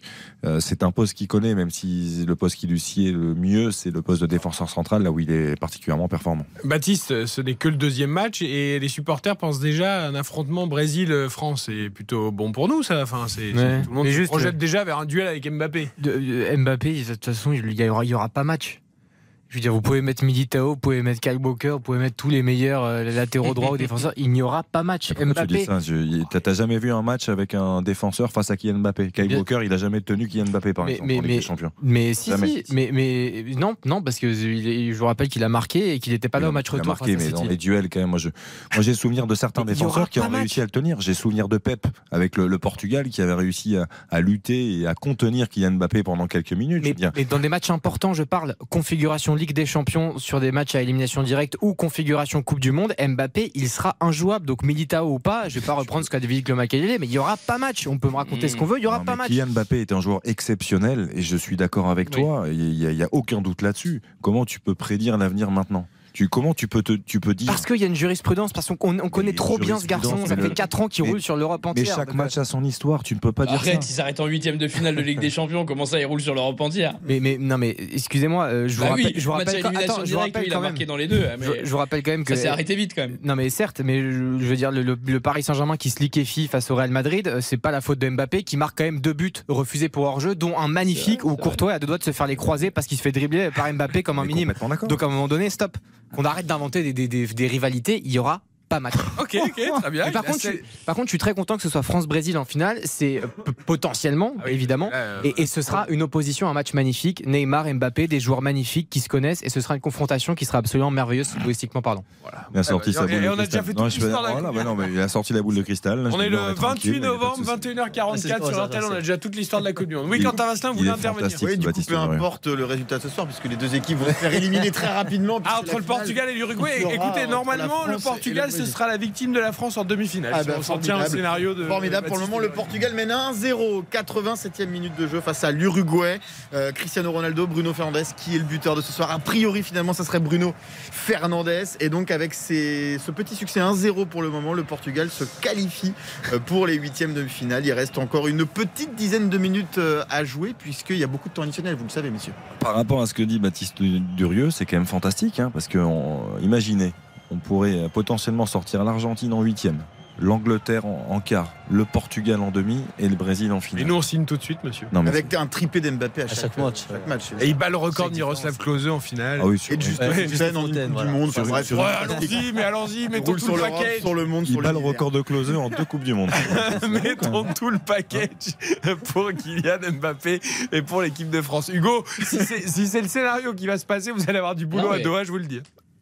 Ici au Qatar, en tout cas, c'est l'équipe qui impressionne le plus. Effectivement, quand vous dites que vous êtes français, il n'y a personne pour vous dire que. euh, voilà, on m'a dit aujourd'hui, oui, c'est une équipe un peu qui se connaît pas trop, tu vois, Méni, tout ça. Il va falloir qu'ils apprennent peut-être plus à jouer ensemble, mais effectivement, on a une arme fatale dans notre effectif, c'est sûr. Ah, c'est bien. Il va pouvoir ressortir les maillots de l'équipe de France, Hugo Hamelin. Pour l'instant, il est laissé un peu au chaud. Il attendait de voir un peu comment ça se Il passe. met les maillots du Brésil au petit-déj, Le maillot du surtout. Brésil pour l'instant pour aller chambrer les Argentins, mais là il va bientôt sortir les maillots de l'équipe de France.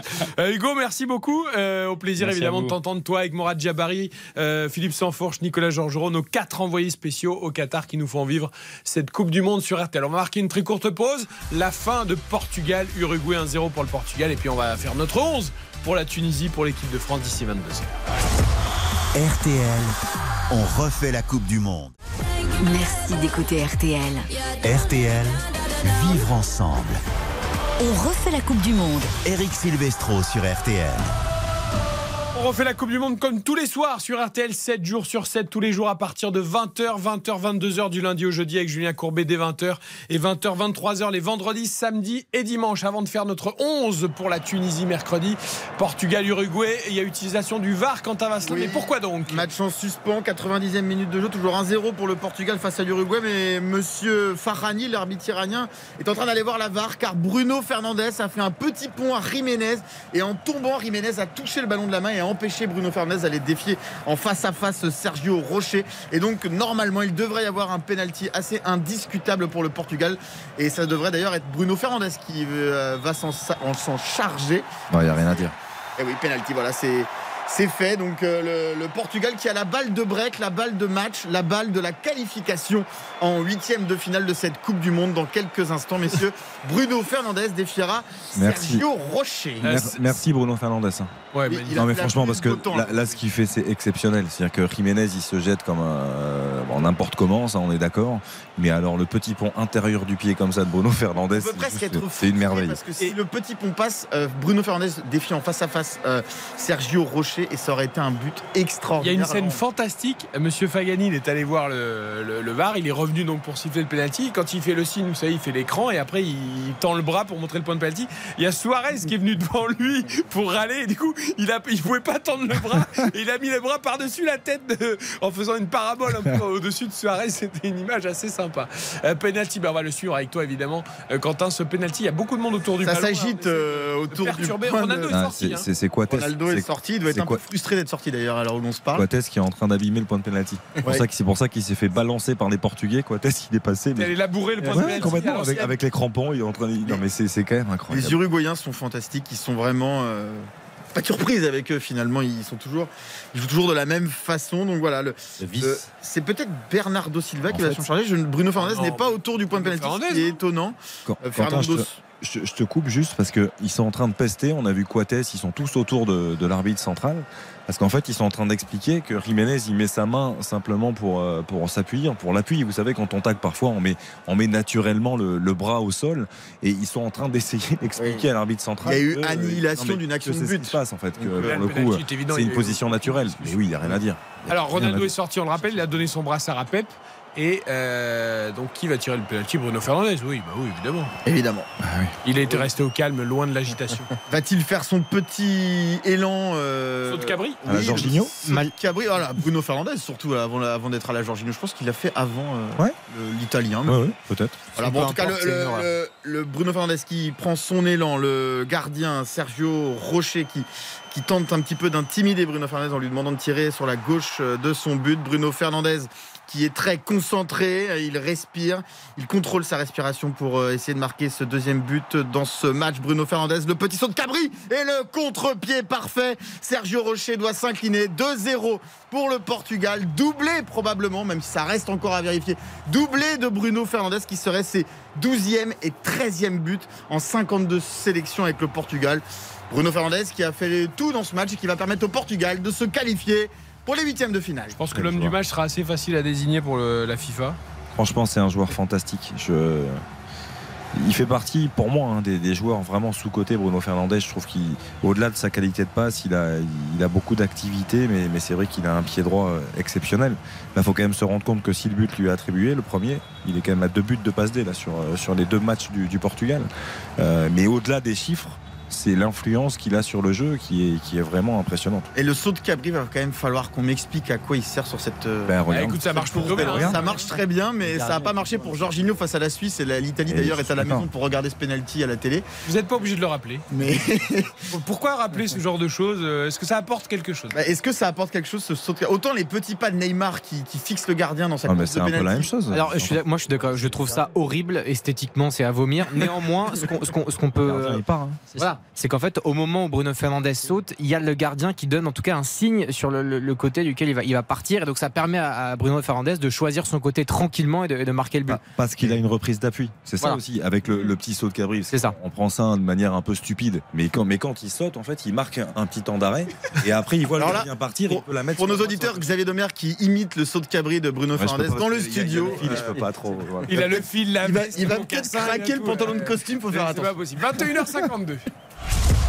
RTL, on refait la Coupe du Monde. En attendant le coup de sifflet final de ce Portugal-Uruguay, le Portugal qui mène 2-0 et qui sera donc la troisième équipe qualifiée pour les huitièmes de finale après deux rencontres disputées dans la phase de poule avec le Brésil et la France. C'était 4 en 2018, me semble-t-il, Ouais. après deux matchs. Ouais. Donc c'est un de moins. Bon, voilà, il y a trois, trois nations et trois nations qui ont fait plutôt une belle impression euh, dans ces deux premiers matchs, évidemment, puisqu'ils les ont remportés tous les deux. La France jouera euh, contre la Tunisie, non pas pour du beurre, mais en tout cas en étant assuré de jouer les huitièmes de finale. Faut, faut pas dire ça pour les Tunisiens parce que c'est un match capital pour eux. hein. Ouais, ils ont Exactement. quelque chose à aller chercher. Ils peuvent encore se qualifier. Et puis, on vous imaginez pour la Tunisie, une victoire contre la France, même symbolique, euh, en Coupe du Monde, ce serait absolument extraordinaire. Euh, néanmoins, euh, pour l'équipe de France et pour Didier Deschamps, euh, n'en déplaise à la Tunisie, il faut réfléchir à la suite de la compétition, se projeter évidemment beaucoup plus loin. Déjà 6 ou 7 changements annoncés euh, pour faire tourner les effectifs. On va prendre poste par poste et chacun va me dire si on fait tourner ou si on fait pas tourner pour ce match contre la Tunisie en argumentant évidemment. On commence par le gardien de but, Xavier Domergue. Lloris. Pour la récupération de Guerrero qui s'infiltre dans la défense euh, uruguayenne, mais il est stoppé. Il est stoppé par cette défense uruguayenne qui se relance. C'est toujours 2-0 pour le Portugal. 96e minute de jeu. Ah, il a envie d'un troisième but, Masselin. Ah, il n'a pas envie qu'on fasse tour pour la Tunisie, mais il a raison. Priorité au direct. C'est de la Coupe du Monde, c'est du foot. 2-0 pour le Portugal face à l'Uruguay. Lloris ou Mandanda Steve Mandanda, pour moi, sa 35e sélection. Euh, voilà, je pense qu'il y a une rotation à voir. Et si Hugo Loris est, est d'accord, bien sûr, c'est lui qui décide avant tout.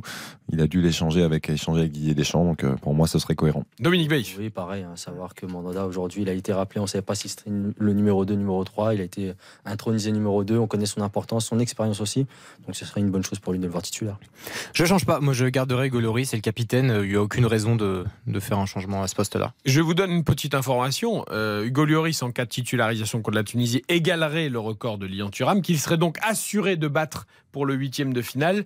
Euh, une sélection de plus, donc ça serait 143 pour Hugo Lloris. S'il ne joue pas euh, le match contre la Tunisie, il égalera le record de Lilian Thuram en huitième de finale, mais donc avec un risque de ne pas le battre si jamais il y avait des fêtes en huitième de finale. Est-ce que ça peut jouer ou pas? Sur le choix, j'en sais rien, mais en tout cas, c'est une donnée qu'il faut prendre en compte. J'imagine quand même qu'il a envie de l'avoir, ce record, même s'il espère sans doute jouer un quart de finale. Latéral droit, Pavard, Koundé, un autre. Ah, pour moi, c'est Koundé. Pour moi, c'est Koundé parce qu'il a. Il a On été- pas là, par a rapport au Danemark. Non, il a été bon face au Danemark. Il a été un petit peu blessé avec le Barça avant le- de, partir pour la Coupe du Monde. Je pense qu'il a besoin euh, de nouveau de, de repères à ce poste de latéral droit et du coup de continuité. Moi, la même chose, à savoir que Koundé, on ne savait pas trop physiquement où est-ce que si- il se situait. On l'a vu contre, les- contre les- le Danemark et il a été assez bon par rapport à un Pavard qui a été en difficulté lors du premier match. Donc, il n'y a aucune raison de, de changer. Baptiste. Moi, je le changerais. Le seul que je garde, c'est Raphaël Varane. Euh, En fait. Mais tu vas trop vite. Mais, ah, je pensais qu'on faisait toute la défense. Mais ne divulguez pas les informations, nous faisons compte-goutte pour euh, garder nos auditeurs sous pression. Donc, je mettrais Benjamin Pavard, moi. Donc vous changez. Donc là, Tout vous à fait. un changement tous, mais pas le même changement. Tout à fait. De premier Vous poste. connaissez l'avocat du diable Un sur deux. on, on arrive à la défense centrale. Axial droit. Vous avez Domergue. Varane, il joue ou il joue pas Varane joue. Varane joue. Il a joué que 74 minutes. Là, il a besoin lui aussi de minutes et de retrouver de- du rythme. Varane joue, et même raison. Idem. Je laisse. On laisse. On laisse. Pas de changement. Ok. Nope.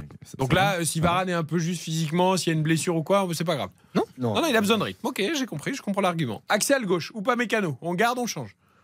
Euh, pour moi, on change. Euh, Ibrahima Konaté, qui n'a pas joué sur le dernier match, il, il avait fait un match cohérent, je trouve, sur la première journée, donc il devrait euh, avoir de nouveau du temps de jeu. Exactement la même chose que Konaté. euh, On change. mérite aussi de voilà d'avoir une deuxième titularisation. il, Konaté avait joué, aussi. il avait joué à droite. Hein Oui, mais Ah non, mais je... c'est l'axe central. Konaté aussi.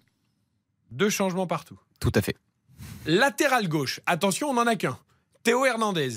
Il joue, il joue pas, il garde le rythme. C'est le seul La frappe de Bruno. Fernandez, le poteau, le poteau pour Bruno Fernandez qui était déjà passé à deux doigts de mettre un triplé il y a une minute. Et là, une frappe, il hérite du ballon à l'entrée de la surface, de la surface, il frappe du pied droit et ça touche le montant droit du but de Sergio Rocher. Toujours 2-0 pour le Portugal. On joue la neuvième minute euh, des arrêts de jeu et bon, bah, le Portugal va tranquillement aller se qualifier pour les huitièmes de Tu finale. étais le premier triplé de la Coupe du Monde, il y a toujours 2-0. Sauf si abus, vous n'intervenez plus, sinon on n'aura pas le temps de finir notre 11. Il nous reste 2 minutes 30. Théo Hernandez, Xavier Domergue.